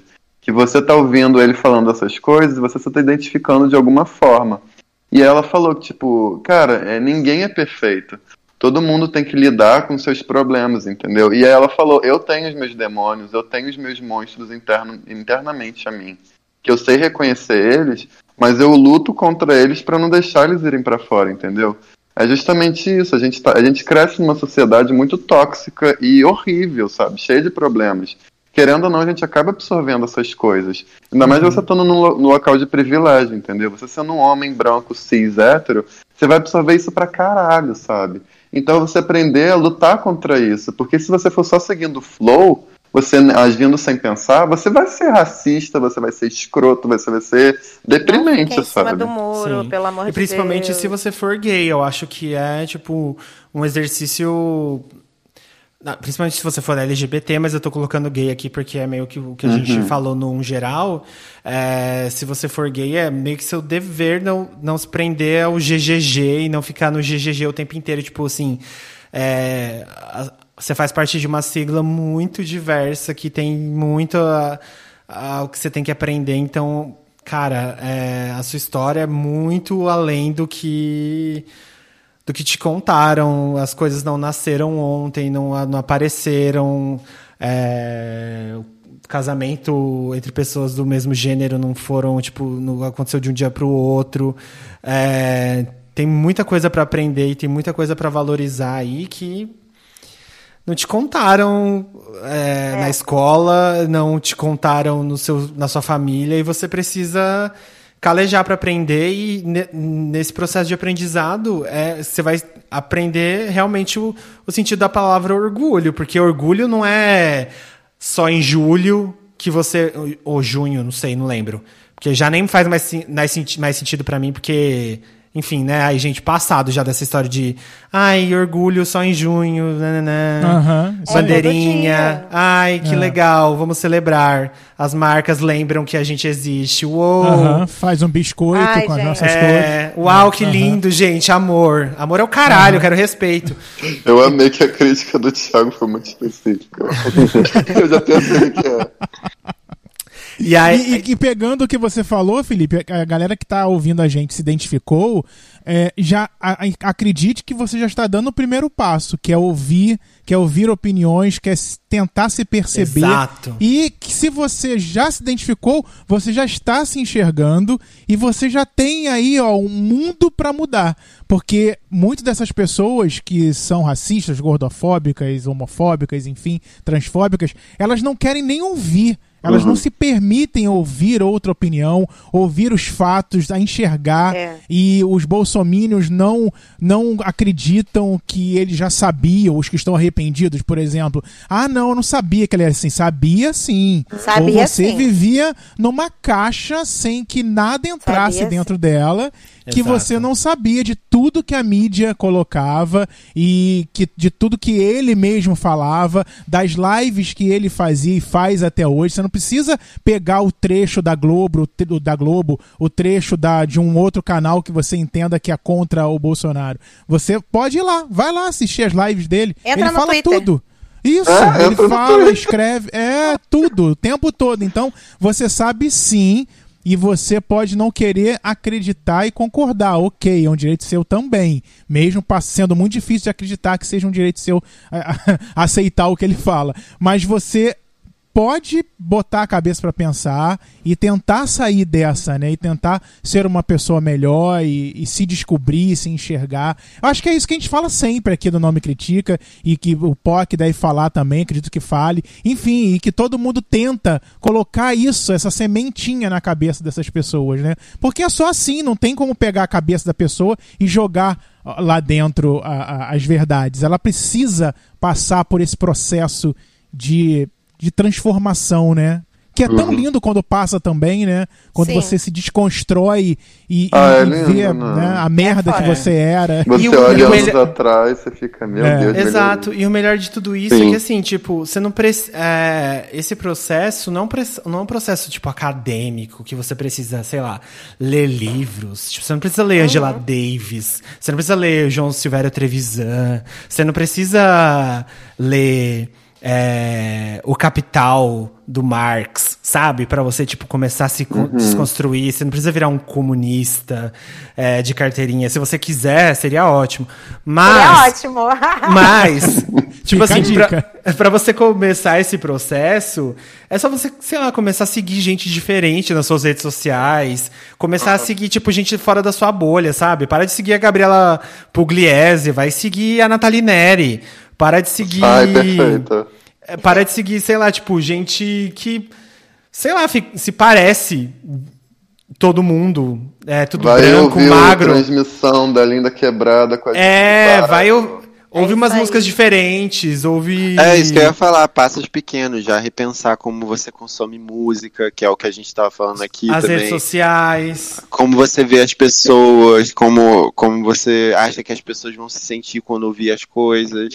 Não, se você quiser um approach mais egoísta de ser, que também, né, vai que também desconstruir do egoísmo já fica muito difícil. Cara, pensa assim, você acha maneiro o Bolsonaro falar isso, ele fala e você concorda sobre alguém da sua família? Se você é um pai e você, tipo, ele fala essas paradas bizarras sobre seu filho que é LGBT, você acha isso legal? E, tipo, se você é LGBT e não se aceita, você acha que é justo viver num mundo que você vai ser desrespeitado assim? Não é justo. Então só, tipo, tenta pensar um pouquinho e ver como se coloca no lugar dos outros. Quanto parece, sabe? É muito diferente, né? Quando, tipo, é algo abstrato e quando é algo da- de um amigo seu, É, né? sim, É. bota no, no seu dia a dia pra ver como é que você. Só tenta imaginar. E É vai fazer você ser até um fã melhor. Voltando pro tema. É, Você vai, Exatamente. ser, você vai ter, vai ser um fã melhor que vai entender a pessoa, se ela desmarcar o show que ela ia fazer pra você. Olha, pra Ela você. te dá um bolo, poxa. a Isso, é. um bolo. né? Você não vai, você não vai fazer o que muitos fizeram. Você vai ter a mão na sua, vai ficar com ódio, vai, porque Uhum. você queria tanto ver, né? Queria tanto assistir o show, por exemplo, da Gaga. Eu fui naquele Rock in Rio, esperava por ela, Poxa, mas eu não amigo. Esbravejei ódios pelo Twitter. Eu pedi devolução, Facebook. eu ia só pra ver ela. Para. Aí. Maroon 5 meu cu. Nossa, Eu assisti o Maroon 5, Eu ia pra viu, ver ela também, rolou, é isso. vocês É, foram todos? Ah, vocês moram no Rio de Janeiro, né? Eu É, desisti fácil. de ir, eu pedi meu dinheiro de volta.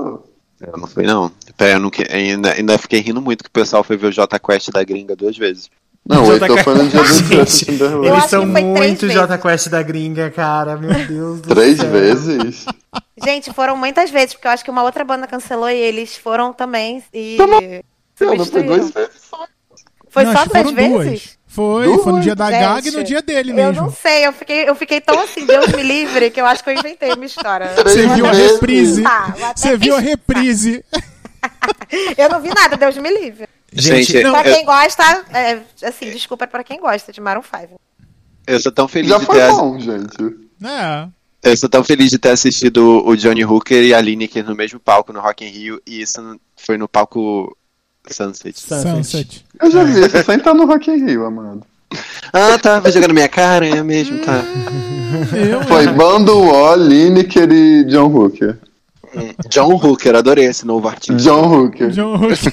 Johnny Hooker. Esse, vários gatilhos, porque esse ano eu perdi vários shows por causa da pandemia. Esse Nossa, ano eu ia no Lola e no show do Harry Styles. eu ia no, Ai, Lola, no show do Harry Styles, na Billie Eilish. é, eu ia na Taylor Swift. Gente, eu não sou Swift, tá? Em minha defesa.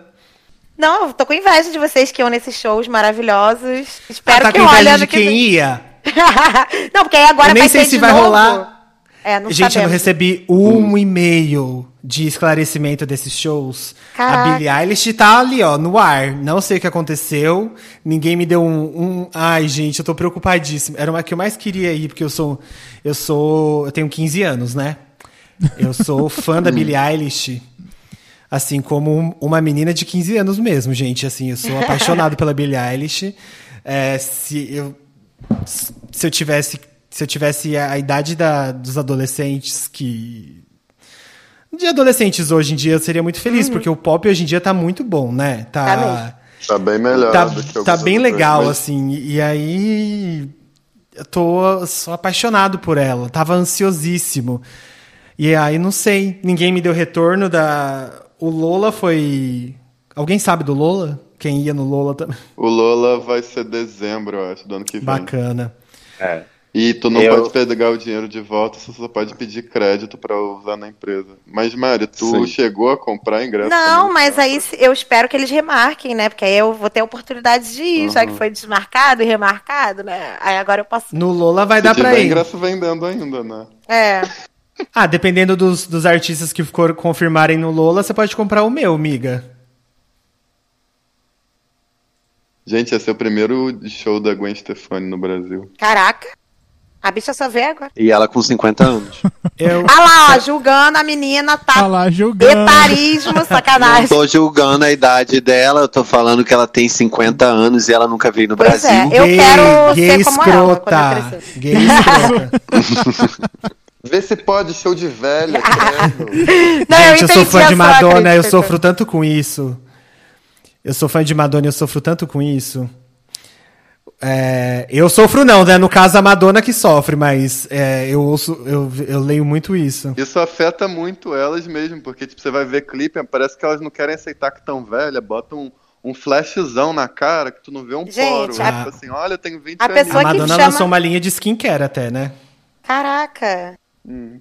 A Kylie Minogue chorando e sorrindo, não sei a diferença. A Kylie Minogue é muito isso. O que, que tu ia falar, Não, Mari? tipo, porra, a Madonna, os caras vêm chamar a Madonna de velha. Gente, alguém já foi no Instagram da Madonna ver o que ela tá fazendo? E aí tem coragem de chamar ela de velha. Pelo amor de Alguém Deus. consegue Ela tá, fazer o que divulgando, ela, ela, tá divulgando a cloroquina. Ela tá a cloroquina. Ai, Ah, gente, tá. ela tia da cloroquina, eu não aguento que a Madonna virou a tia, a tia da cloroquina. Ela divulga Ela tá agora. fazendo Olha como eu tô mesmo, perdida. Ela faz Ai. isso? Não, Ela- ela- olha, eu tô entrando aqui em agora. defesa da Madonna. Gente, não, pera. Em defesa da Madonna, eu venho aqui como, como advogado da Madonna. Hum. ela falou uma vez da cloroquina porque ela caiu numa fake news. Coitada. Ela, ela, ela Quem- realmente é Agora uma vamos lá. Ela realmente é. Quem cai em fake news é. Mas assim, ó. Eu tenho várias pessoas que caíram em fake news, gente. Várias pessoas de bom coração que caíram em Sim, fake news. Eu já caí já na minha vida. Ah, gente. Mariana já divulgou cloroquina. Não, não foi da cloroquina, faz mesmo. muito tempo. né? A fake news, fake news nem era um lance que era falado, entendeu? Antigamente. A Mariana acreditou na morte do Didi. Gente, mas quem tem coragem de falar mal da Madonna com os, os 62 anos Aham. dela, ó, que ter coragem. esse ano eu fui, eu fui no show dela no começo do ano. Inclusive, é, todos os, os podcasts que eu participei esse ano, eu gosto de comentar que eu encostei na Madonna esse ano, né? Eu já ouvi você falando. já, já ouviu? Eu conto em todos os lugares. Eu, se eu vou participar Eu do Bom amo. Dia Brasil em algum lugar, eu vou falar assim: Bom, Sandra Nemberg, eu encostei na Madonna esse ano e eu acho que o Bolsonaro tem que. é, eu encostei nela porque eu fui num show, num teatro muito pequeno. E ela tinha acabado de fazer um procedimento no joelho, porque ela tá com o joelho fudidaço, assim, tá com o joelho, tipo, escroto, tá? Ela tem problema de cartilagem no joelho. Só que assim, É um- isso. uma agachada que essa mulher dá, eu não levanto mais. Então, assim, eu Nunca mais, né? desafio qualquer um desses jovens que estão aí no Twitter, escondido atrás do computador, Hum. a fazerem o que a Madonna faz no palco ainda com 62 É anos, tá? É sobre isso. É, eu acho Uhum. que a Madonna abraçou uma parada muito difícil pra ela agora, que eu acho que se ela continuar vai ser muito foda, talvez, se as pessoas abrirem a cabeça. Que é vender, vender sexo sendo velho. É. Sim. Que, tipo, velhos transam, Sim. gente. É a realidade. E eu, Então, tipo, se ela, ela puxar isso pra ela mesma, vai ser muito foda. Velhos trans, não tem autoestima, Total. fa- festam, fazem festa, se vestem, tipo assim, do jeito que quiserem, porque a Madonna ainda usa umas roupas, tipo. Ela não fica se escondendo com umas roupinhas elegantes, saca? Tipo, ela usa umas roupas que até às vezes de uns gostos duvidoso. Velho vai pra rave fritar. É. E não são todos que acreditam na cloroquina, né? As pessoas já gostam de generalizar, né? Então. E tudo bem acreditar também. E tá tudo bem acreditar, que mentira, não tá não. Não, não, não tá não. Se, não- se você acredita, não acredita não. Não, não acredita. Gente, eu tô tomando minha cloroquina aqui de canudinho. Com, Com vinho soda. branco, menino, num- num domingo à tarde, é tudo. Olha, Ai, com- orna, eu né? fui na Orna. soda, ele foi no vinho branco. Olha a chiqueza. Eu fui na soda. Acho que cloroquina combina mais com soda.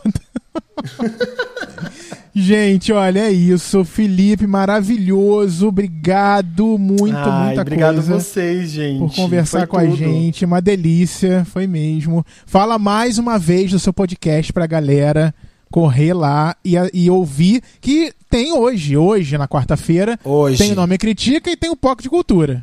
É isso. Bom, eu falei que a gente tava gravando no domingo à tarde, eu não sabia se podia revelar, tá? Fa- tudo bem?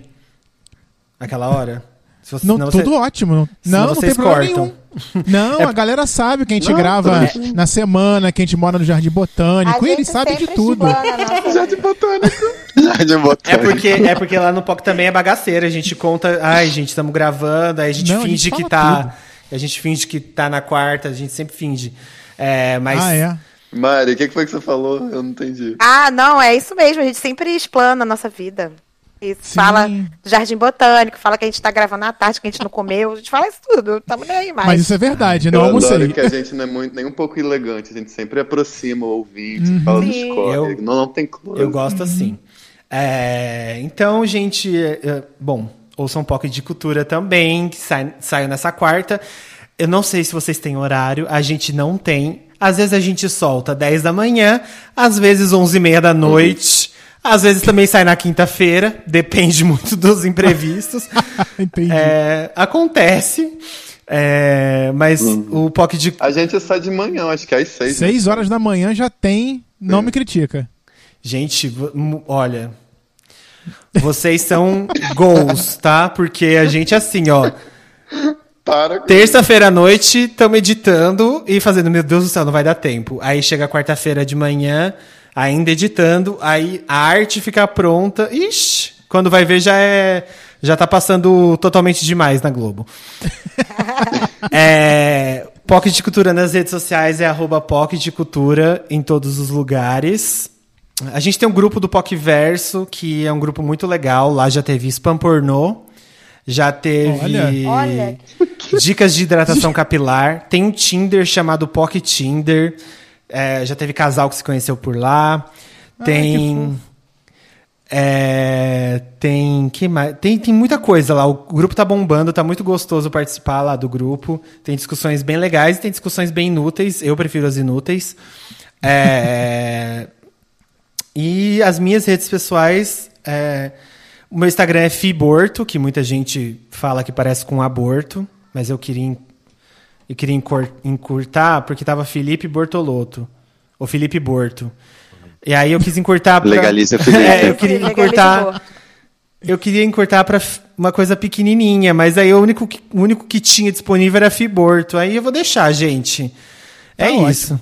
E aí meu Gente, ama eu vou juntar Matheus com Benevenuti também, pra ver se alguma Mebu, coisa. Mebut. Menute. Menute. Menute. É, Manute, e- Manute, né? Que é fi, ma, ó. Manute. E o meu Twitter é Bortolouca. Bortolouca. Bortolouca. Vou te seguir, vou te seguir. É, eu já lá, segui aqui. lá é o lugar que eu sou um pouco escandalosa.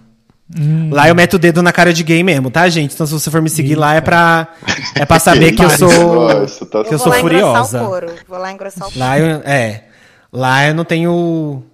Então, é isso, não tenho paciência, não. Dedo no cu e gritaria e muita militância. É isso, é isso mesmo. Muito bom. Gente, Gente, fala. eu tinha duas dicas. Mentira! para dar. Ah, Então a gente tem pode aquela- dar dica? Eu posso dar dica também? Pode. Sim. Deixa, Pode, deixa vai, só o editor botar a, a vinheta, vai. Pronto, pode falar a dica. Quer, você quer ir, quer ir antes, Matheus? Pode ir. Não, fala tu. Ah, então tá. Convidado tem preferência. É, eu queria indicar é, antes de ir pra. Porque agora eu lembrei de outra dica também, então eu posso dar duas? Aqueles... Pode. Eu também vou dar duas. Gente, é que Ah, assim. Dá pra gente que eu não trouxe nada, desculpa. Gente, eu tô. É que assim, no POC a gente tem o Dica das POCs, né? Só que quando a gente tá levando convidado, a gente, pra encurtar o programa, a gente não tá tendo Dica das POCs. E a gente tá há três programas com convidado. Então faz muito tempo que eu não tô dica. Não dou dica, então eu tô com dica encavalada. Tá com a ânsia, assim. Tô com segurando. ânsia. Então, eu estou com um artista que eu tô ouvindo bastante, é, que se chama Moses Samey. É, Samney ou Samey, não sei como é que fala o sobrenome dele. É, e eu tô meio viciadinho no- nos álbuns dele, principalmente é, no EP que ele lançou agora em 2020 chamado Cut Me, mas ele tem outras, outros álbuns bem legais. Tipo assim, eh, os nomes eu não sei falar realmente, tá, gente? Ele tem um nome. Ah, eu não sei falar o nome, eu não vou tentar, eu não vou passar vergonha aqui. Mas ele tem, é, se chama Moses Sumney. É Moses normal, M-O-S-E-S. E o sobrenome é S-U-M-N-E-Y. Tá? Caraca, Então, é difícil mesmo. Ah, Sunny de Ensolarado, o segundo nome? É, Ah, tá. É isso. Eu não lembro onde eu ouvi a primeira música dele. Se pá, foi em We Are Who We Are, da HBO. Não tenho certeza. Tudo. Estou Tudo. assistindo. ah, eu tenho bom. que ver, gente. Tô, Tudo. tô É aqui muito pra bom. trás do assunto. Agora tô assistindo É tudo. perfeito, Agora, Vou ver. Tem que ver. Bom que eu começo depois hoje, que em eu tenho Casa. É, é mais uma só. É, é um livro do Gessé Souza, que se chama A Elite do Atraso, da escravidão a Bolsonaro, que basicamente fala sobre a elite brasileira e que faz uma... Um, um resumo, um breve resumo aí de umas 300 páginas de, de como é o Brasil, da elite brasileira, da escravidão até agora, como a gente chegou até aqui. Assim, é deprimente? É deprimente. Se você tem noção do que aconteceu na história do Brasil por causa do dinheiro e da, das elites, do que aconteceu com a classe média e com a classe popular, né, com a classe pobre do Brasil, você vai ficar triste ainda, porque é um resumo, então você vai lembrar de tudo. E se você não sabe, você vai ficar mais triste ainda. É, mas assim, eu acho que é importante. É, vale a pena a leitura. É uma leitura bem facinho. Eu comecei há pouco tempo e eu recomendo aí. É bom para a gente ter como lembrete de como elite é uma coisa que estraga a nossa sociedade, como bilionários são desnecessários para o mundo e para o nosso sim. crescimento social. E esse tipo de livro deve ser aquele que você tem que ir marcando com a canetinha, lumicolo, É. pra você de vez em quando voltar lá e ler de novo os trechos, né? É Achei E muito ter boa isso em mente aqui. É, pra você quando Eu achei esquecer. muito atual. Achei É, foda, total. arrasou. Achei maneiro. Olha, eu- ainda bem que eu não trouxe dica, que eu provavelmente ia trazer um negócio mó bobo. Não, mas Repete o nome. Repete o nome do livro. é do Gessé Souza, chama A Elite do Atraso. Da escravidão a Bolsonaro. É de 2019, por isso é Gente. tão Tudo. recente. Muito bom. Heitorzinho, Cadê, Heitor? qual é o seu, a sua, sua dica, Vai, meu Heitor. amor? Eu ia falar no meio do programa, é que teve um momento que o Felipe tava falando sobre a Beyoncé nos tempos áureos dela, de, de hiperfeminino dela, onde ela, antes dela virar uma divindade, ela era uma garotinha gostosa. Sim. E ne- nessa época ela fez Showgirls, que é um filme que basicamente ela rouba o, a carreira de uma mulher que cantava muito e é, na real ela não se encaixava no padrão que ela tava. Claro E eu achei- não. É, eu achei isso tudo encaixou muito com o tema de hoje, do que a gente É. conversou. E é, é muito engraçado porque o filme até no final mostra ela se dando bem, ou seja, tem um, um concerto da parada. Eu sei, mas é que é, tipo, uma sei, mas eu positiva quero. Ele é muito Mas velho. o filme vale É a pena, velho. gente. Não, o spoiler não estraga filme nada, vale a não, pena. tá? Assiste, para de Vale palhaçada. sim. Isso. E tem tudo e tem tudo a ver com o que a gente falou e até pra ver mulheres é, artistas em um lugar de, sei lá, bonitinho. E um filme que eu vi recentemente que eu fiquei muito chocado, gente, que eu não sei se vocês estão sabendo, é o filme do Borat, o Sim. Não vi ainda. Pô, Ah, eu também ainda não. não. Chocada. Heitor tá falando disso todo dia. Então, eu fui muito impactado por esse filme, porque é um grande bacanal. Enfim, é, o Borat, ele, ele, ele, ele é um repórter do Cazaquistão. O que, que a gente sabe sobre a cultura do Cazaquistão? Nada. Ou seja, eles montaram uma cultura que não existe, uma, uma papagaiada, mas o filme tá muito absurdo, porque eles foram em questões muito... é, é, muito, sabe, na raiz do problema uhum. com o Trump e com o coronavírus e com é, republicanos de uma forma geral. Então, tipo, eu assisti ao filme tão constrangido, segurando o travesseiro, colocando na boca até de umas horas que. Porque eu tava com nervoso. Tem vários processos do- do rolando, não tem? Tem É. muitos. A Amazon comprou essa briga e eles entraram. Tipo, tipo assim, tem cenas do filme que são reais. É muito Que são- humor ácido, né, que você É. falou. Assiste logo Então, antes que tem- saia. Tem cenas do filme que foram protestos reais que ele fez, então, tipo, o Sasha deve estar com 20 mil processos nas costas, Sim. então, gente, vai lá prestigiar antes que suma. Aqui no. Rio de Janeiro tem uma- um pôster dele gigantesco lá na Central do Brasil com aquela roupinha que ele usa, que é, no- que é o maior. É um biquíni de também. máscaras. Não sei, também. Tipo, é, no prédio então, inteiro. Gente, eu não vi não. pesadíssima É um biquíni feito de máscaras do propaganda. Olha É. isso. Olha, Eu tô doido Eu- pra ver esse filme. Eu quero ver Veja. também. Eu tenho uma dica pra quem gosta de terror. Tá na Netflix, Ui, não sei se vocês já assistiram. O que ficou pra trás? Nossa, esse filme é maravilhoso. His House. Você Ai, viu? amei. Maravilhoso. Maravilhoso. É, você que gosta de terror, assista, porque tem muito mais do que apenas um terror, tá bom? É um. É aquele lá do Sudão? É. É, é, Ah, um, tá. é um terror inteligente. E também Desalma, que é uma série da Globoplay. É, com a Cássia Kiss. É, né? É. É. Com a Cássia Kiss, é aí também. Ah, não peguei aqui o nome das, das atrizes. Estreou todas. já? Já, muito Putz, boa. Eu tô louco pra ver. Tem a Cássia Kiss, Cláudia Abreu, Maria Ribeiro, Natália Falcão, enfim, Gabriel Muglia, ou Muglia, não sei. Mas, assim, muito legal a, a série. Assista, Desalma, tá lá na Globoplay e depois conta pra gente.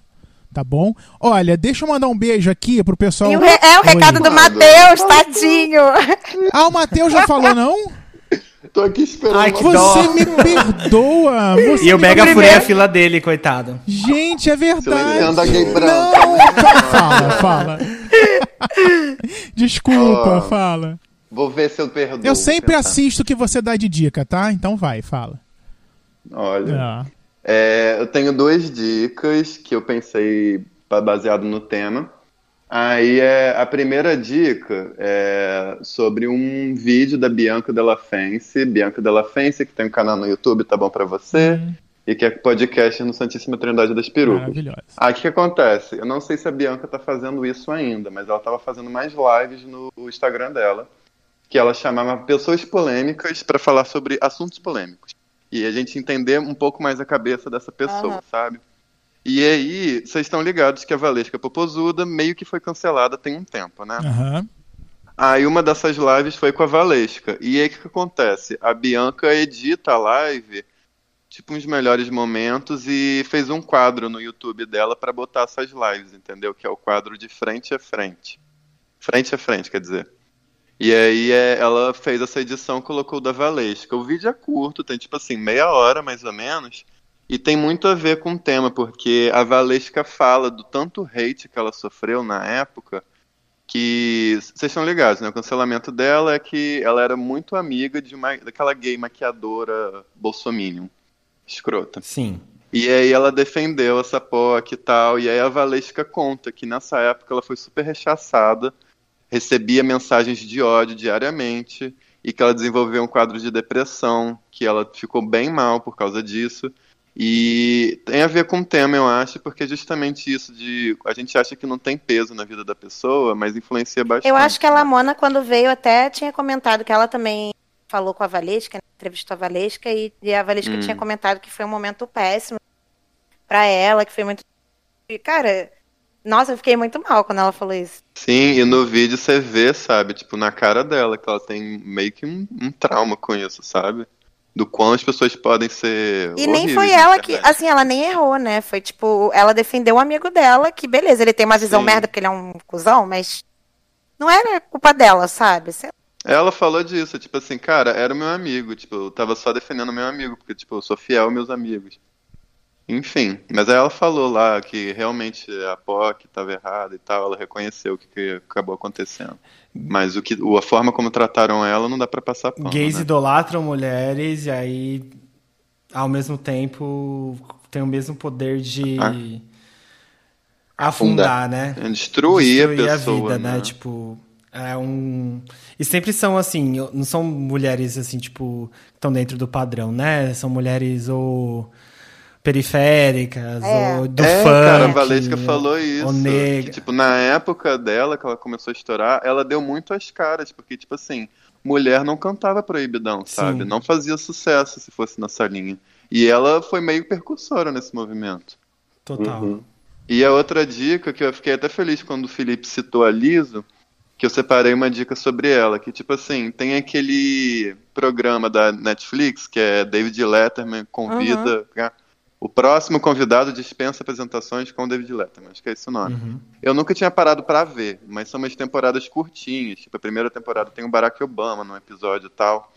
E aí de- é, saiu temporada nova, bem recentemente, e eu vi que tinha um episódio com a Liso. Aí eu peguei uns episódios assim pra ver com as pessoas que eu achava interessante. Tipo, eu vi com o Kim Kardashian, vi com o Kanye West, aí vi com o da Liso e tal. Eu não gostei muito do, do programa em si, do formato, nem muito do David Letterman, sinceridade. Mas o programa com a Liso é muito perfeito, porque a Liso é um ser humano iluminado, Ela ela, é. é. maravilhosa. Ela é, tipo, engraçada, é bem humorada, ela é, tipo assim, ela é muito perfeita. Tipo assim, eu queria ser amigo da, da Liso, tipo, Liso pisa em mim. Mas aí o episódio tem, tipo, uns 40 e poucos minutos, aí eu vou indicar esse episódio em específico, Porque justamente ela falou, tipo assim, a frase que eu vi de, divulga- de divulgação, que acho que foi o quote mais, o quote mais emblemático do, do episódio, foi que ela falou que ela tá cansada de ser militante apenas por ser preta e gorda, entendeu? Sim. Tipo assim, como se o pessoal resumisse ela, estereotipasse ela nessa posição, como se ela só pudesse ser isso. E ela falou: Eu quero ser ter engajamento político, ser militante, por causa das minhas músicas, por causa do, do, da- do que eu acredito, por causa do que eu defendo, e porque ela é engajada politicamente mesmo, inclusive na causa LGBT, desde muitos anos, entendeu? Então ela quer esse reconhecimento não só por ser quem ela é, entendeu? Tipo, parece que resumem ela e colocam esse nesse lugar de body positive e de movimento antirracismo, sendo que é muito importante, ela quer ser, sim, alguém lembrado por isso, mas ela não quer ser resumida a isso, porque ela é muitas outras coisas, entendeu? A militância dela abrange muitas outras coisas. E o episódio foi muito interessante para entender um pouco mais quem ela é e o que ela pensa. É um peso. Eu, Muito bom. É um peso que geralmente quem é de alguma minoria política carrega, né? Datado sempre Sim. a a falar sempre do mesmo assunto, a, a ter que carregar uma bandeira que às vezes, sei lá, não quer carregar ou uma hora cansa, né? É. Às vezes ela só quer falar da falta dela. Exato, às vezes. é, não, e esse episódio é ótimo, esse episódio é muito bom, realmente. Eu, ia, eu, ia, eu não sei porque eu falei às vezes, eu só. tá- a minha cabeça estava só condicionada a repetir o que o Heitor falou. Mas é isso.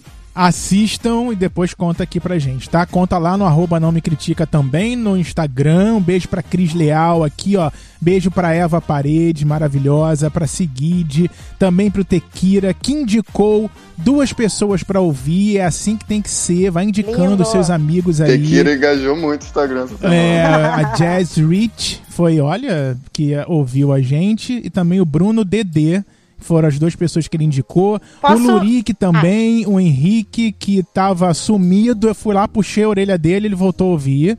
Ou melhor, voltou, voltou a comentar. voltou a comentar, porque ele disse que ouvia, mas tinha parado de comentar só, mas tava ouvindo a gente. É, gente, olha, um beijo pra todo mundo no nosso Instagram, chegando aí mais de 2 milhões. do- é, e aí você vai milhões. lá olhar a quantidade pra gente lá, que tá maravilhoso. O Instagram já mandou até e-mail perguntando o que, que tá acontecendo. Então, são vocês maravilhosos que estão chegando no arroba não me critica. Fala, Mari. Tudo A, na- a a nação crítica. Sim. Gente, eu só Fala, queria Mari. dar um recado que Ah, é, eu sei que já rolou um lance das pessoas, de ouvintes, acharem que eu não gosto da Katy Perry, que eu sou dessas pessoas do fandom tóxico. verdade. Bom só, falar pra, só disso. pra dar um esclarecimento aqui, né? Como toda, como toda influencer. Ah! Eu estou ouvindo Katy Perry direto, ok? Olha o que vocês fizeram Oh. comigo. Nossa. Ih, Olha, querer. Daisies? eu não ouvi. cat. Pois é, pois é, pois é, ok. Eu não ouvi o CD novo ainda, não. Tô ouvindo as músicas velhas mesmo. É. E eu vi o nome da, da drag king do Drácula, é Landon Sider, só pra não ficar esse buraco aí, a gente cagou, né? Falou da bicha e não, não falou sobre dela. E é isso aí, gente, só isso mesmo. Perfeito. Maravilhoso. Correr atrás da É informação. isso aí. Vai seguir a, vai seguir a gay lá. Jornalista. Isso, muito bom. É isso, gente. Ó, também estamos É isso, no gente. site. Vejam Drácula, gente. Isso. É muito bom, meu Deus. Não me critica.com.br no site lá, Facebook também é Não Me Critica, lá no Instagram, Twitter, arroba Não Me Critica também. E se você quiser seguir a gente aqui individualmente, nossos arrobas estão lá nas redes sociais também para vocês seguirem a gente individualmente se você quiser, tá bom? E é isso. E como a filósofa contemporânea Valesca Popozuda diria, catarro de porra que não desce. Podia terminar melhor, né, gente?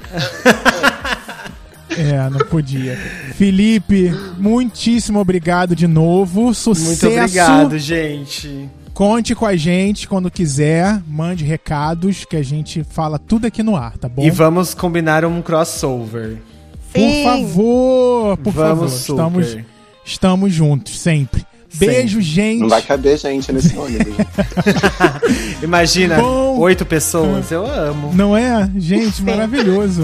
Um episódio, de, um, um episódio de quatro horas vai ter que ser. Sim. Todo mundo se Não interrompendo, espero, ia ser lindo. não espero menos que isso. Uma baguncinha. Beijo, gente. Até semana que vem. Beijo. Beijo. Beijo, gente. Beijo, Felipe. Beijo, gente. Mua.